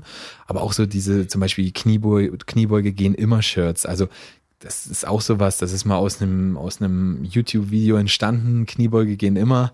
Und ähm, auch wenn uns viele da immer noch einen Grammatikfehler unterstellen, den ich absolut nicht zugestehe. Ähm, Was für ein Fehler soll das sein? Also, viel, Max, ja, es, also, mal. Es, es kamen schon einige auf uns zu und haben gesagt, eigentlich heißt es ja Kniebeugen gehen immer. Aber das geht halt nicht so locker flockig von der Zunge. Kniebeuge gehen immer. Kniebeugen gehen immer. Kniebeuge geht immer. Kniebeuge ja. gehen immer. Und ja, die sagen halt, wenn wir trainieren, was hast du noch drauf? Kniebeuge. Und ja, nicht genau. Kniebeugen. Genau. Also ja. auf der anderen Seite ist ja auch gut, weil wir können kontrovers darüber diskutieren. Deshalb Richtig, ist es ist wieder Werbemittel. Also die Leute sprechen drüber und schon. Genau, dann kommt der nächste Hater, macht ein YouTube-Video und sagt, guck mal, die haben das falsch aufs T-Shirt geschrieben. Und dann sehen das eine Leute und finden das T-Shirt vielleicht cool und kaufen es. Selbst Negativ Publicity kann manchmal sehr, sehr, sehr äh, hilfreich sein. Heißt es nicht sogar, es gibt keine negative Publicity? Ach doch, ich glaube, man kann es schon auch ein bisschen verkacken. Ja, aber natürlich. man kann es definitiv verkacken, aber ähm, ich glaube, alles, was uns, was uns dazu bringt, über Gewichtheben zu sprechen, ist für uns erstmal positiv. Also, weißt du, wir haben irgendwie uns fälschlicherweise ziemlich lang darüber profiliert, dass wir über den Anti-Doping-Kampf gesprochen haben und darüber gesprochen haben, dass alle anderen böse sind, nur wir Europäer nicht. nicht. Also Gut, ich wollte es noch ein bisschen diplomatischer ausdrücken, aber ja, wir nicht. Und äh, da müssen wir irgendwie weg davon. Weißt du, da, da hilft uns niemand und aus Mitleid werden keine Menschen Gewichtheben machen. Also die Erkenntnis haben wir mittlerweile und wir müssen uns einfach bewegen. Es geht ja vielleicht sogar eher nach hinten los, wenn die Leute denken, ja gut, wenn ich jetzt mit Gewichtheben anfangen, groß hinaus will und alle anderen äh, sind am äh, ähm, sind am Nachhelfen illegal, dann habe ich ja eh keine Chance. Und äh, es gibt halt auch immer Leute, die wollen irgendwas nur machen, wenn sie wissen, sie können darin auch gut sein und können was erreichen. Ähm, zu dem, ja, ich weiß nicht, ob ihr Clarence Kennedy kennt. Jo. Ja, kennst du? Ähm, den kenne ich schon sehr lange aus meinen Tricking-Zeiten noch. Das haben wir beide damals gemacht, bevor er mit Gewichtheben angefangen hatte. Und ähm, der ist jetzt zum Beispiel jemand, egal was man jetzt drüber denkt, ähm, der hat sich alles selber beigebracht, so gut wie. Der hat äh, mit äh, einem kanadischen Coach zwischendurch mal Kontakt gehabt und dem Videos geschickt und der hat ein bisschen korrigiert und war dann ähm, vor irgendeiner Junioren-EM war er in Polen im äh, Trainingscamp und der Trainer den komplett im Boden gefahren dann, weil er das Training halt so in, die, in der Art und Weise gar nicht gewohnt war und eh schon vorbelastete Knie hatte und dann hat er irgendwie an beiden Knien Knorpelschaden gehabt. Auf jeden Fall, ähm, der war 2015, glaube ich, war er hier in Deutschland, hat mich dann besucht und ähm, ich habe damals schon zu ihm gesagt, hey, wieso machst du eigentlich nicht irgendwie was mit YouTube und Social Media? Weil er hat halt sich gefilmt selber da in, in Irland in seinem, ähm, was weiß ich, was es da war, sah aus wie so ein, ähm, wie so ein Kongressraum oder irgendwas mit so Teppich drin, wo einfach eine Plattform in der Ecke war und hat dann da ähm, trainiert und hat die, die gestörten Kniebeugen gemacht, irgendwie jeden Tag fünf mal fünf und zehn Wiederholungen mit keine Ahnung wie viel, also schon krasse Leistung gebracht und auch recht viel umgesetzt und, äh, und gerissen und so. Ähm, und die Leute haben den gefeiert ohne Ende. Also der hatte richtig Fans gehabt, aber hat die Videos nicht mehr monetarisiert. Und damals ging es ja noch gut. Und er hat halt gemeint, ja, keine Ahnung, so, das interessiert ihn nicht wirklich. Und ähm, das war ja auch zu der Zeit, wo halt Klokov so, so viele Fans hatte. Und jetzt ist er zum Beispiel ähm, in den USA gerade wieder unterwegs und ähm, tut mit den ganzen großen YouTubern dort dann halt viel machen. Aber die ziehen ihn mit im Endeffekt. Also der geht auch nicht von sich aus los. Aber auf jeden Fall sieht man halt, dass trotz, dass der einfach nur langweilige Videos eigentlich schon äh, gemacht hat, wo er halt trainiert, Interesse er trotzdem dann da war, wenn jemand Leistung bringt im Gewichtheben und halt Gewichtheben einfach doch viele Leute anspricht irgendwie. Aber den Effekt haben wir auch schon gemerkt. Also wenn, wenn wir YouTube-Videos machen und ich mache mal einen Vlog oder so, sind die Videos meistens nicht so erfolgreich, wie wenn ich jetzt einfach nur die Kamera äh, im Training aufstelle und mich selber filme. Also wenn Erik sagt, ja, zeig dir mal ein bisschen Training, sag ich, Digga, was soll ich da zeigen? Ich mache da ein bisschen Gewichtheben und wen soll das interessieren? Aber es gibt halt tatsächlich äh, Fans oder Interessierte, die, die, die wollen nicht groß quatschen, hören, sehen, die wollen eigentlich nur sehen, wie ich trainiere, was ich trainiere, wie das aussieht und ja, eigentlich schon fast so der Fetisch. wenn, man, wenn man krass sein will. Da sind bestimmt auch ein paar dabei, aber ich, ich weiß noch von mir früher, ich habe mir auch jeden Tag Videos angeschaut von, von anderen krassen Athleten. Also egal welche Sportart, aber wenn die halt trainiert haben, weil ich halt selber alleine trainiert habe in meiner Garage, keinen Trainingspartner hatte, keinen Coach und nix hatte und habe ich halt geschaut, wie die Chinesen ihre Kniebeugen machen, wie äh, die russischen Gewichtheber ihre Kniebeugen machen, wie die Amis, die im Powerlifting ihre Kniebeugen machen. Habe mir das immer schön angeschaut und halt auch probiert, das nachzumachen. Und das war dann im Endeffekt auch immer so eine Art von Motivation. Ähm, da gab es auch nicht, früher auf jeden Fall, ich weiß nicht, gibt es bestimmt immer noch. Wahrscheinlich mittlerweile mehr über Instagram als über YouTube, aber früher gab es ein paar Leute, die halt auch alle zu Hause trainiert haben, haben ihr Training immer dokumentiert, Videos gemacht, hochgeladen. Da habe ich immer gesehen, ah ja, der eine Typ in Norwegen hat jetzt so und so viel Kniebeugen gemacht und der andere in äh, Südamerika irgendwo hat jetzt so und hat das und das gemacht und habe dann kommentiert und die haben bei mir kommentiert und man hat dann so virtuelle Trainingspartner gehabt und äh, sich halt gegenseitig auch wieder motiviert und gepusht. Das war eigentlich auch ganz cool so. Genau, und das ist ja auch einer dieser Punkte, die man in dieser Vermarktung, also das ist ja was, was ich jedem Sportler, also ich spreche auch mit vielen anderen Sportlern aus anderen Sportarten und versuche auch immer unsere Sportler im, im BVDG so ein bisschen zu missionieren. Und ich versuche immer zu erklären, hey, deine eigene Sichtweise und deine eigene subjektive Wahrnehmung sind hier überhaupt nicht entscheidend, weil wenn Max zu mir sagt, hey, ich mache doch heute nur 180 Kilo Kniebeuge, dann hätte auch ich schon einen Bandscheibenvorfall und wahrscheinlich 95 Prozent der Weltbevölkerung erst recht. Und für die sind das spektakuläre Leistungen. Und ähm, das ist natürlich auch dann so eine verzerrte Selbstwahrnehmung. Das ist wie bei einem, wie bei einem Bodybuilder, der denkt, er ist schmal. Ähm, genauso ist es halt so, dass der Sportler in seiner jeweiligen Disziplin eben auch seine Leistung als nichts Besonderes ansieht. Und das ist natürlich dann wichtig, eben irgendwie so das Maß zu finden zwischen Selbstdarstellung, das will man ja auch nicht erreichen, und hey, ich teile authentisch das, was ich hier tue. Und ähm, das darf man als Athlet irgendwie nie aus, aus, aus, also aus, dem, aus dem Kopf verlieren, weil das ist wirklich entscheidend, dass du dich nicht selbst als dein eigener Fan siehst und dann beurteilst, was gefallen könnte und was nicht, sondern dass du es eher aus Sicht des Betrachters, des Außenstehenden siehst. Und da ist es manchmal echt hilfreich, wenn man mit Leuten drüber spricht, wie sie das sehen. Und ähm, also ich zum Beispiel, ich äh, bezeichne mich immer selbst als Gewichtheber-Fan. Also ich habe mit der Sportart an sich nichts zu tun gehabt und auch eine der Entscheidungen, also und das ist auch was, was ich mich heute immer wieder frage, wenn ich, wenn ich, wenn ich Aktionen plane, wenn ich Sachen mache, ähm, ich, ich frage mich immer, interessiert es mich als Fan? Kann ich mich selbst dafür begeistern? Und so betrachte ich auch das, was, was, ich, was ich mit Max mache, so betrachte ich alles, was ich für German Weightlifting mache. Und auch in anderen Bereichen versuche ich mich dort immer wieder mal so selbst zu reflektieren. Und das kann man einfach an der Stelle auch jedem nur auf den Weg geben, weil dann kommen diese Effekte zustande, von denen du gerade auch erzählt hast, dass man sich dort eben austauscht, dass so ein, einfach so ein, ja, so eine Eigendynamik entsteht, die man in diesem Business auch einfach braucht. Ja, also ich glaube, wenn man im Sport halt selber groß geworden ist oder den Sport schon lange macht, dann ist es für einen nichts mehr Besonderes. Aber ich habe mit der Elisabeth Seitz schon mal einen Podcast gemacht gehabt damals. Ähm, eine der ersten paar Folgen war das und habe dann ganz schnell einen äh, Instagram-Account gesehen, der hat alles von ihr kommentiert, äh, geliked immer. Äh, ein Fan-Account, Elisabeth Seitz Fanpage, glaube ich, heißt der. Und ähm, das dürften recht junge Mädels sein, die den machen und die schneiden halt immer irgendwelche Highlight-Videos von den Wettkämpfen und so. Und es gibt halt doch richtige Fans von diesen Sportarten. Und für die ist es nicht, gibt es nichts Cooleres, als den Athleten mal zu treffen natürlich. Und aber halt auch zu sehen, hey, wie trainiert der? Vor allem, wenn die das selber halt auch machen. Weil viele denken ja auch immer, dass im Hochleistungssport irgendwas Besonderes gemacht wird. Also, dass du irgendwelche geheimen Übungen kennst oder irgendwie ganz speziell trainierst, aber das ja, wahrscheinlich trink, bestätigen ich trinke ja auch generell keinen Alkohol als Leistungssportler. Ja, aber du wirst wahrscheinlich auch bestätigen können, dass dein Training an sich nichts Besonderes ist, sondern du trainierst halt regelmäßig und systematisch irgendwie und halt über einen langen Zeitraum. Ja, also man muss sagen, äh, doch ein bisschen anders trainieren wir schon, sag ich mal, was die Ausführungen angeht oder was, was die Trainingsmethodik angeht. Aber äh, ich sag mal, Gewichtheben ist immer noch Gewichtheben und deswegen ist es jetzt nichts krasses.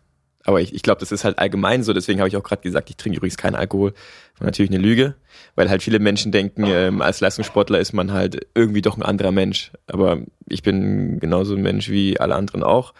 Ähm, trainiere vielleicht ein bisschen öfter als ambitionierter Hobbysportler und vielleicht auch ein bisschen gezielter, aber trotzdem, wie gesagt, ist Gewichtheben Gewichtheben und äh, es ist kein Hexenwerk jetzt. Es ist kein großer Unterschied. Ja, aber da musst du vielleicht auch den Leuten halt öfter mal einen Einblick geben in dein Training. Einfach, was du wirklich dann äh, im Kraftraum machst. Ja, man muss dazu sagen, ähm, gerade wenn der, wenn der Erik sagt, äh, bring mir mal irgendein Video, dann, dann äh, gucke ich natürlich auch, was wir haben oder was ich auf dem Plan stehen habe, weil eigentlich haben wir ja in der Trainingshalle Handyverbot. Ja, so. und äh, es gab mal Zeiten, da war das ein ziemlich krasses Thema und äh, wenn ich dann äh, den Trainer gefragt habe, kannst du das mal aufnehmen, war das meistens also nicht hundertprozentig einverstanden, äh, äh, einvernehmliches Ja gewesen. Deswegen äh, war ich dann immer sehr sorgfältig mit mit äh, den Aufnahmen von von Übungen. Und ich sag mal, wenn ich jetzt, äh, warum soll ich 180 Kilo aufnehmen, wenn ich doch morgen oder übermorgen 210 beug? Muss auch noch aufnehmen. Ja, das, ich meine, Erik meinte immer besser zu viel als zu wenig, aber ich musste halt auch ein bisschen haushalten. Das hat er vielleicht nicht immer ganz so mitbekommen, aber äh, man weiß auch immer nie, wie es die anderen nervt, wobei das in meiner, meiner, meiner Meinung nach kein, kein großer Act ist, wenn er da drinnen mal ganz kurz Auge und Kamera auf den Versuch hält. Aber man muss halt trotzdem, also ich war da immer ein bisschen vorsichtig. Ja, und man muss auch immer bedenken, das hatte ich mit der Helene Fiedler besprochen gehabt, dass halt wenn man so Social Media Zeug macht, dass da echt viel mehr Arbeit dahinter steckt, als man manchmal denkt als Außenstehender, wenn man halt sieht, okay, da ist wieder ein Bild gepostet worden mit ein bisschen Text drunter. da ist meistens schon irgendwie Vorarbeit geleistet worden. Also wahrscheinlich auch bei dir oder so, dass es einfach nochmal eine, wie so ein kleiner Extra-Job nochmal ist und auch vielleicht irgendwo so eine, auch eine kleine Art von Belastung. Ja, du schaust jetzt schon hier zu ihm rüber. Ähm, dass du halt immer im Hinterkopf hast, okay, ah, ich, ich sollte mal wieder irgendwie ein Foto machen oder irgendwas aufnehmen, damit ich wieder was posten kann, weil wir müssen ja doch immer, immer was posten, dass halt der blöde Algorithmus, den es da gibt, halt mir die Sachen auch, also meine Sachen auch gezeigt werden den Leuten. Ja, ist so, aber meistens kommt halt dann der Befehl vom, vom Büro, äh, vom, vom Erik, äh, der im Grunde genommen mich auch sehr viel unterstützt. Also die meiste Arbeit macht tatsächlich er was aber, glaube ich, grundsätzlich kein, kein falscher Gedanke ist, weil er weiß halt, wie der Hase läuft. Diesbezüglich ist es ja, Insta Instagram ist ja mittlerweile nicht nur, wenn man macht, sondern irgendwie läuft, sondern da steckt ja schon eine richtige Maschinerie dahinter und da, ich sage auch immer gerne, man muss dafür fast studiert haben, um das richtig einsetzen zu können. Und äh, der weitere Grund ist, gerade wenn ich ihm irgendwas liefere, also bleiben wir mal bei dem Thema 180 Kilo Kniebeuge. Ich wüsste einfach nicht, was ich dazu schreiben sollte. Ich würde wahrscheinlich schreiben, da habt ihr 180 Kilo. Punkt. Und äh, Erik sieht das eben nochmal mit den anderen Augen und kann demzufolge auch besser einschätzen, was man da jetzt am besten drunter schreibt, weil er einfach auch selber dahinter steht und, und sich fragt oder vielleicht auch einschätzen kann, okay, was finde ich jetzt gerade an dem Video geil oder nicht geil oder äh, weiß nicht, also manchmal bin ich dann auch, äh, sehe ich dann abends, wenn der Post kommt und denke mir, oh, hat er jetzt schon wieder geschrieben. Aber es funktioniert einfach. Also es gab bis jetzt, glaube ich, noch gar keinen Post, der gar nicht funktioniert hat. Nee, also klar, es gibt welche, die funktionieren besser, welche funktionieren schlechter.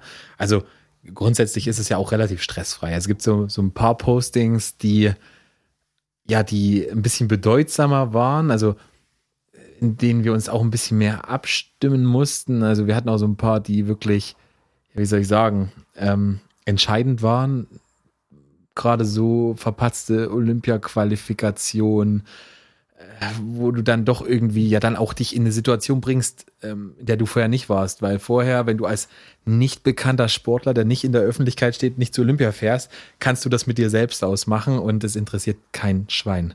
In dem Moment, in dem du aber in der Öffentlichkeit stehst, wird natürlich auch von dir ein gewisses Statement erwartet und dann ist es natürlich klassische Kommunikationsarbeit. Also ähm, da mache ich dann quasi so ein bisschen den Pressesprecher und wir stimmen uns dann extrem eng ab, um da eben auch was zu kommunizieren. Und das ist natürlich was, was mit diesem ganzen, mit dieser ganzen Aufmerksamkeit und diesen ganzen positiven Effekten auch einhergeht.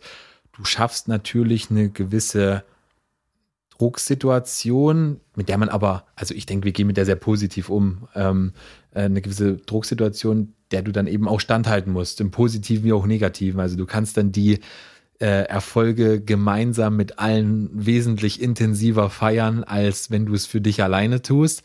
Aber du hast eben auch die Niederlagen dementsprechend äh, zu kommunizieren. Und ähm, das sind dann eben die Sachen, wo wo ich mir dann nicht irgendwas aus den Fingern ziehe, sondern wo wir uns dann doch ein bisschen enger abstimmen.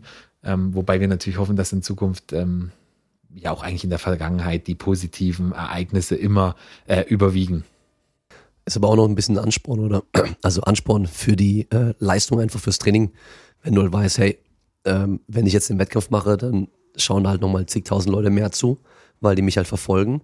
Also so im kleinen Maße habe ich es jetzt einfach durch den Podcast schon gehabt, weil ich hatte dann bei dem Wettkampf mitgemacht und letztes Jahr noch, da hat mich kein Schwein gekannt.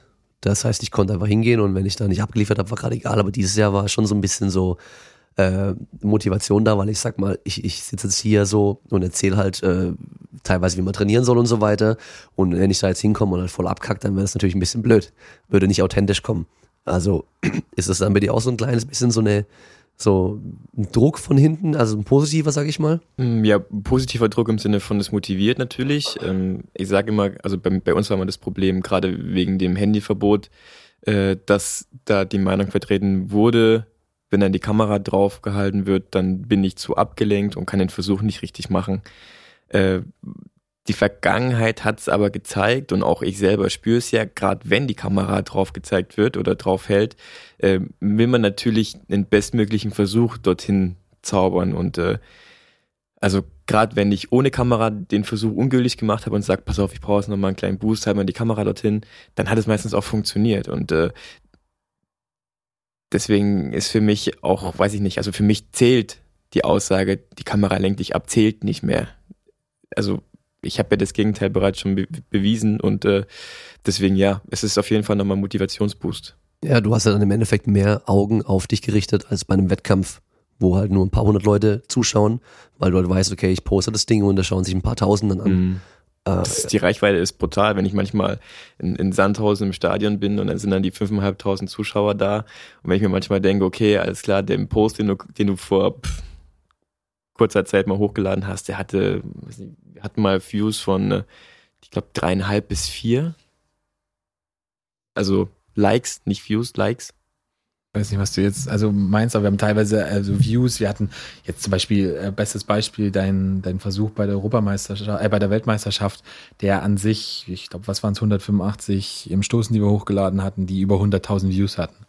Okay. Nee, das meine ich nicht. Ich meine, ich meine äh, Fotos oder so, die wir hochgeladen haben, die Likes. Die Likes, tatsächlich auch, die Likes. Wir haben, auch, wir haben, auch, Bilder mit über 7000 Likes. Ja, wenn man dann mal überlegt, ne, man sitzt in so einem Stadion und dann sagt der, der Stadionsprecher, wir bedanken uns bei 5.500, 6.000 mhm. Zuschauern, dann denkst du, okay, alles klar, also dann haben da mal 1000 mehr dieses Bild gesehen. Was ist das eigentlich für...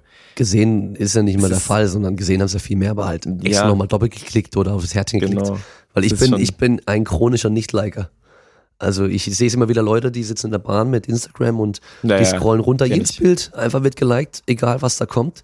Wo ich mir so denke, so, hä? Irgendwie. Ähm, und ich, ich habe ich hab jetzt mittlerweile echt ähm, äh, mir vorgenommen, die ganzen Athleten und sowas, die ich kenne, wenn die was posten und so, vor allem wenn es was Sportliches ist, dann, dann like ich das einfach zum Unterstützen. Ja, aber wenn halt dann irgendwie jeder wieder irgendein dummes Selfie postet, dann like ich das halt nicht, weil es interessiert mich nicht. Genau, also natürlich, soziale Medien leben ja irgendwie von Interaktion. Das ist ja irgendwie so die grundeigenste Intention des mhm. Ganzen. Ähm, jedoch muss man natürlich immer fragen, also wenn man dann natürlich in eine gewisse Messbarkeit reinkommt und Max hat es schon angesprochen, gewisse Reichweiten, gewisse Interaktionen. Ähm, ja, also daran sollte man sich natürlich als der Athlet, der das macht, also nicht festmachen. Machen macht Max überhaupt nicht. Also ich erzähle eigentlich Max immer, wie seine Beiträge laufen, weil er das, weißt du, er das läuft halt und das ist okay und er schaut gerne mal rein, er beantwortet die Fragen, er muss die Hashtag-Fragestellungen beantworten, aber es ist jetzt nicht so, dass, ähm, wie du das eben von so klassischen Influencern auch kennst, dass die dann totale Panik schieben, weil äh, das Engagement nicht stimmt. Und das ist ja auch wieder eine Luxussituation auf eine gewisse Art und Weise, in der wir uns befinden. Weil Max ist Profisportler und der ist Profisportler und das andere ist unser nicht schlecht laufendes Hobby. Ne, das ist einfach, was wir nebenbei machen. Das ist eine idealistische Aufgabe, in der wir halt auch einfach hauptsächlich Gewicht heben als Ganzes weiterbringen wollen und was natürlich auch positive Effekte für ihn hat die soll man ja überhaupt nicht dort außer Acht lassen. Aber es ist nicht so, dass, dass man nur dafür lebt. Weißt du, man lebt für den Sport, man lebt irgendwie für diesen olympischen Traum und nicht für die Likes. Und das ist immer, glaube ich, ganz wichtig, dass das die Menschen auch wissen und auch für Leute und vor allen Dingen junge Sportler, die das anfangen, dass sie das auch irgendwie verinnerlichen, dass es eben nicht um die Likes geht, sondern hauptsächlich geht es um eure sportliche Leistung und wenn ihr das, diese Basics einhaltet und die bringt, dann kommt der Rest von ganz allein, weil was anderes haben wir auch nicht gemacht. Ja, vor allem zählen die Likes nicht, wenn du auf der Plattform stehst. Da steht halt, da zählt halt, wie viel auf der Hand ist, richtig, und ja. ob du es gültig machst oder nicht. Und das vergessen, glaube ich, auch recht viele. Also gerade die, die dann eigentlich einen Sport machen und aber immer mehr dann halt Influencer auf Social Media sind und irgendwie das Training vielleicht auch vernachlässigen oder den, den richtigen Fokus einfach nicht mehr haben wenn wir jetzt schon beim olympischen Gedanken oder Traum sind, ich gehe mal davon aus, Tokio 2020 ist bei dir auf dem Schirm. Als Nicht Ziel. nur auf dem Schirm, ja. ja. Ähm, ihr habt ja vorhin schon gesagt, du hast einen Konkurrenten in deiner Gewichtsklasse und soweit ich weiß, darf nur einer mit, oder? Richtig. Das heißt, da hast du jetzt im Vergleich zum Malmir dann auf jeden Fall noch einen, einen Kampf vor dir, nehme ich mal an. Ähm, wie siehst du deine Chancen? Oder willst du da gar nicht so? Also bei mir ist das Glas generell nie halb leer, sondern eher halb voll. Deswegen bin ich positiv. Es ist noch ein bisschen Zeit. Äh, der Nico ist ein starker Gegner. Also wie gesagt, in Deutschland gibt es keinen stärkeren und auch international ist er ganz voll mit dabei. Der, der Titel der, bei der Europameisterschaft hat es ja gezeigt. Aber ich werde jetzt nicht sagen, oh, das ist mir zu anstrengend. Ich werde auch mein Bestes geben. Für mich ist es natürlich auch Motivation, noch disziplinierter und noch zielstrebiger zu arbeiten als sonst. Und ja, am Ende wird sich dann zeigen, wer eben ja, besser durchgehalten hat. Aber das große Ziel steht nach wie vor, gerade eben weil 2016 äh, nicht so funktioniert hat. Und ja, daraus habe ich gelernt und jetzt will ich mehr. Okay, da bin ich mal gespannt, wie viele ähm, Möglichkeiten zum Qualifizieren, beziehungsweise ich glaube, ihr müsst jetzt Punkte sammeln dieses Mal, Richtig. oder? Also da hast du noch, kannst du im Endeffekt, je mehr Wettkämpfe du machst, desto besser sind deine Chancen, oder? Ja, also es ist generell so, es gibt sechs Wettkämpfe. Davon werden die schlechtesten zwei gestrichen und die Punkte werden dann quasi zusammen auch mit der Platzierung. Und bei uns spielt ja auch eine Platzierung eine Rolle. Äh, Erik, korrigiere mich, wenn, wenn ich, wenn ich Mist erzähle. Das System ist ein bisschen komplizierter geworden als äh, das letzte. Äh, um sich für die Spiele qualifizieren zu können, muss ich international vom Weltverband äh, Weltrangliste Zehnter sein. Und der DOSB möchte Top 8, um dass ich mich qualifizieren. Da muss ich natürlich auch noch meinen äh, nationalen Gegner besiegen. War das richtig so? Ja, es kommen noch so ein paar Ergänzungen dazu. Beispielsweise musst du nicht zwangsläufig unter den ersten zehn beziehungsweise acht sein. Du kannst es auch noch über die kontinentale Rangliste schaffen. Also quasi, wenn du der beste nach denjenigen, die dann in der internationalen Rangliste vorne sind, wenn du dann da der Beste in der, quasi in Europa bist, kannst dich auch noch qualifizieren. Dann spielen noch solche Faktoren rein, wie das beispielsweise von allen Nationen in einer Gewichtsklasse nur ein Starter starten darf. Das wird zum Beispiel vielen anderen Nationen äh, gut tun, weil Max und Nico sich ja quasi in der Gewichtsklasse betteln und einer dann, auch wenn er unter den ersten acht beziehungsweise zehn ist, zu Hause bleiben darf ähm, dass dann quasi einer nachrückt. Dann ist es auch wiederum so, dass sehr viele Nationen, die eben in der Vergangenheit äh, Sünder waren, ähm, Startplätze aberkannt bekommen und dann teilweise nicht mit vier Athleten pro Geschlecht zu den Spielen fahren dürfen, sondern teilweise nur mit einem. Die fallen dann natürlich auch noch aus gewissen Gewichtsklassen raus, sodass es einfach, also willst du auf Nummer sicher gehen, bist du unter den ersten acht international und der Beste deines Landes. Also ich glaube, so kann man es relativ einfach formulieren, dann bist du safe. Und das ist sowohl für Nico, also Nico aktuell ähm, absolut möglich, aber es ist eben auch für Max möglich. Und so schlimm, also schlimm vielleicht nicht, aber so, so blöd diese Situation für einen der beiden Sportler sein wird, jetzt mal aus Verbandssicht gesagt, umso besser ist es für uns, und das ist natürlich das, was wir in anderen Gewichtsklassen auch wollen, weil wir eben wissen, dass wir mit zwei Athleten in diese Qualifikation gehen und wir, wenn alles gut läuft, auf jeden Fall einen haben, der dorthin fahren kann und eben auch vorn mitmischen kann, weil das ist eben das Thema im olympischen Sport. Es gibt eigentlich nur eine Maßeinheit und die heißt olympische Medaillen. Alles andere ist auch zwar ganz schön, wenn es um Förderungen geht und wenn es darum geht, eben Zuwendungen zu erhalten und eben sich selbst in ähm, seiner, seiner Existenz dann quasi als Verband und olympische Sportart im deutschen Sportsystem zu rechtfertigen. Aber am Ende sind wir ganz ehrlich, geht es nur um eine Währung und die heißt Medaillen. Ja, man, wenn man nur einen Athleten hat pro Gewichtsklasse und der sich verletzt, dann ist man halt sowieso direkt raus. Also von daher ist es wahrscheinlich besser, wenn es mehrere Leute sind. Ähm, ich will es nur noch von Max für deine Fans ähm, einmal so, wie sieht denn dein Alltag, so deine Woche so grob im Schnitt aus? Weil das ist immer sehr interessant, finde ich, wenn man die verschiedenen Sportler hört, wie viele Stunden Training pro Woche, äh, wie der Tag auch vielleicht aussieht, so, so einfach mal so eine durchschnittliche Woche. Also wir trainieren achtmal die Woche. Montags zweimal, dienstags einmal, mittwochs zweimal, Donnerstag ist frei. Äh, zum Beispiel für Fahrten in die Kaserne, um mal wieder Hallo zu sagen.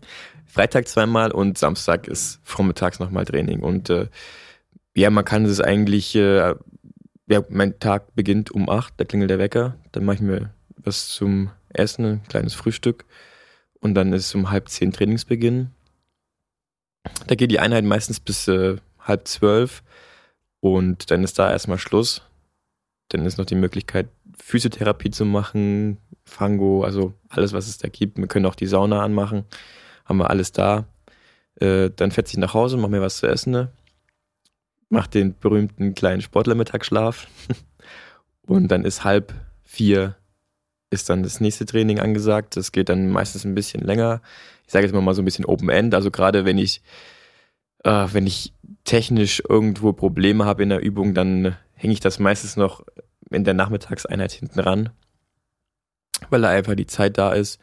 Und dann ist wieder die Möglichkeit für Physiotherapie oder eben Sauna.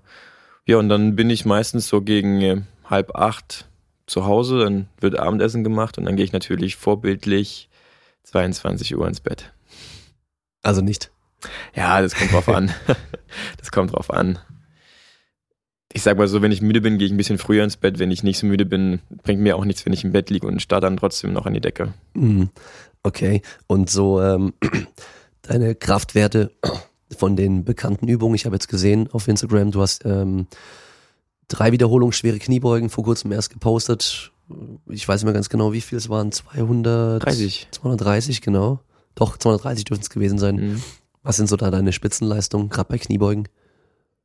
Also wir haben, ich habe, ich weiß tatsächlich nicht, was ich äh, Max äh, beugen würde. Also ein einzelner Versuch, wie, weil ich habe bis jetzt immer nur Dreier gemacht. Also wenn ich mich fett einbandagiere und äh, nur einen Versuch mache, würde ich mir eventuell auch die 40, 45 zutrauen. Müsste ich auch tatsächlich probieren. Also wenn du 230 auf 3 machst, sind 240 locker drin. Ja, es kommt immer drauf an. Äh, bei mir ist manchmal das Rausheben ein bisschen schwerer. Das ist so ein bisschen tagesformabhängig. Okay. Und äh, wenn du halt äh, 240 oder sagen wir mal 250 raushebst, die drücken dann schon erstmal von oben und dann ist halt erstmal das Signal vom Kopf, Digga, das ist ein halbes Haus, Das da wieder schwer an, rauskommst. ja. Deswegen, ja, ich denke mal, an einem guten Tag geht vielleicht auch mehr. Vielleicht gehen auch 270, 280, 290. Alles möglich. Muss man 300. ausprobieren. Ja. Ich muss es nur ausprobieren. Aber ich bin mit 230,3 eigentlich relativ zufrieden und äh, dann lasse ich einfach den Rest ein bisschen raten. Ja, wenn er 230,3 macht, macht er vielleicht 250 ein oder. okay, und beim ähm, bei den Zügen, also ich denke mal, im Gewichtheben sagt man ja Zug eng und Zug breit. Ähm, Ja, aber du meinst sicherlich die, die Deadlifts, quasi die schweren Züge, die nicht mehr so explosiv sind. Genau. Das Anheben. ja, anheben. Das Anheben. äh, ja, Stimmt, also Züge ich, gehen ja bis auf die Ballen hoch, gell? Mit äh, Schultern hochziehen. ja, wahlweise. Okay. Äh, puh. Zu breit haben wir jetzt die Vorbereitung nicht so viel gemacht, also die schweren Züge. Aber da war ich bei 2,5 und Zug eng 2,10, 2,15, so in die Richtung. Mhm. Okay. Ja, cool. Dann äh, sage ich mal, packen wir es langsam. Meine Stimme macht eh nicht mehr mit. Äh, sonst könntet ihr euch gegenseitig interviewen. Aber das muss es, glaube ich, auch nicht mehr sein. Jetzt haben wir auf jeden Fall sehr viel gehört. War auf jeden Fall eine super interessante Folge. Danke, dass ihr da wart. Gerne. Und Gerne doch. ich glaube, jetzt ist noch Essen an der Reihe, oder? Nicht mehr. Nee, ich muss ein bisschen abnehmen. Ach so. Ja, Ja, ich habe ob. ihn, ich habe ihn einen Ernährungsplan geschrieben Okay. und dann gibt's nur noch eine Mahlzeit Deine Meister am am Tag. Tag und, FDH. Okay. und, und sowieso vegan. Ja, veganer Athlet, genau. Okay, dann sind wir jetzt doch beim Hate mit angelangt, was wir vor dem ähm, vor dem Podcast gesagt haben. Was das war doch überhaupt kein Hate. können. Also, sehr gut. Dann sind wir am Ende. Den Zuhörern, danke wieder fürs Zuhören, so wie immer. Wir hören uns beim nächsten Mal. Und Ihr seid ciao. die Besten, ne? Sowieso.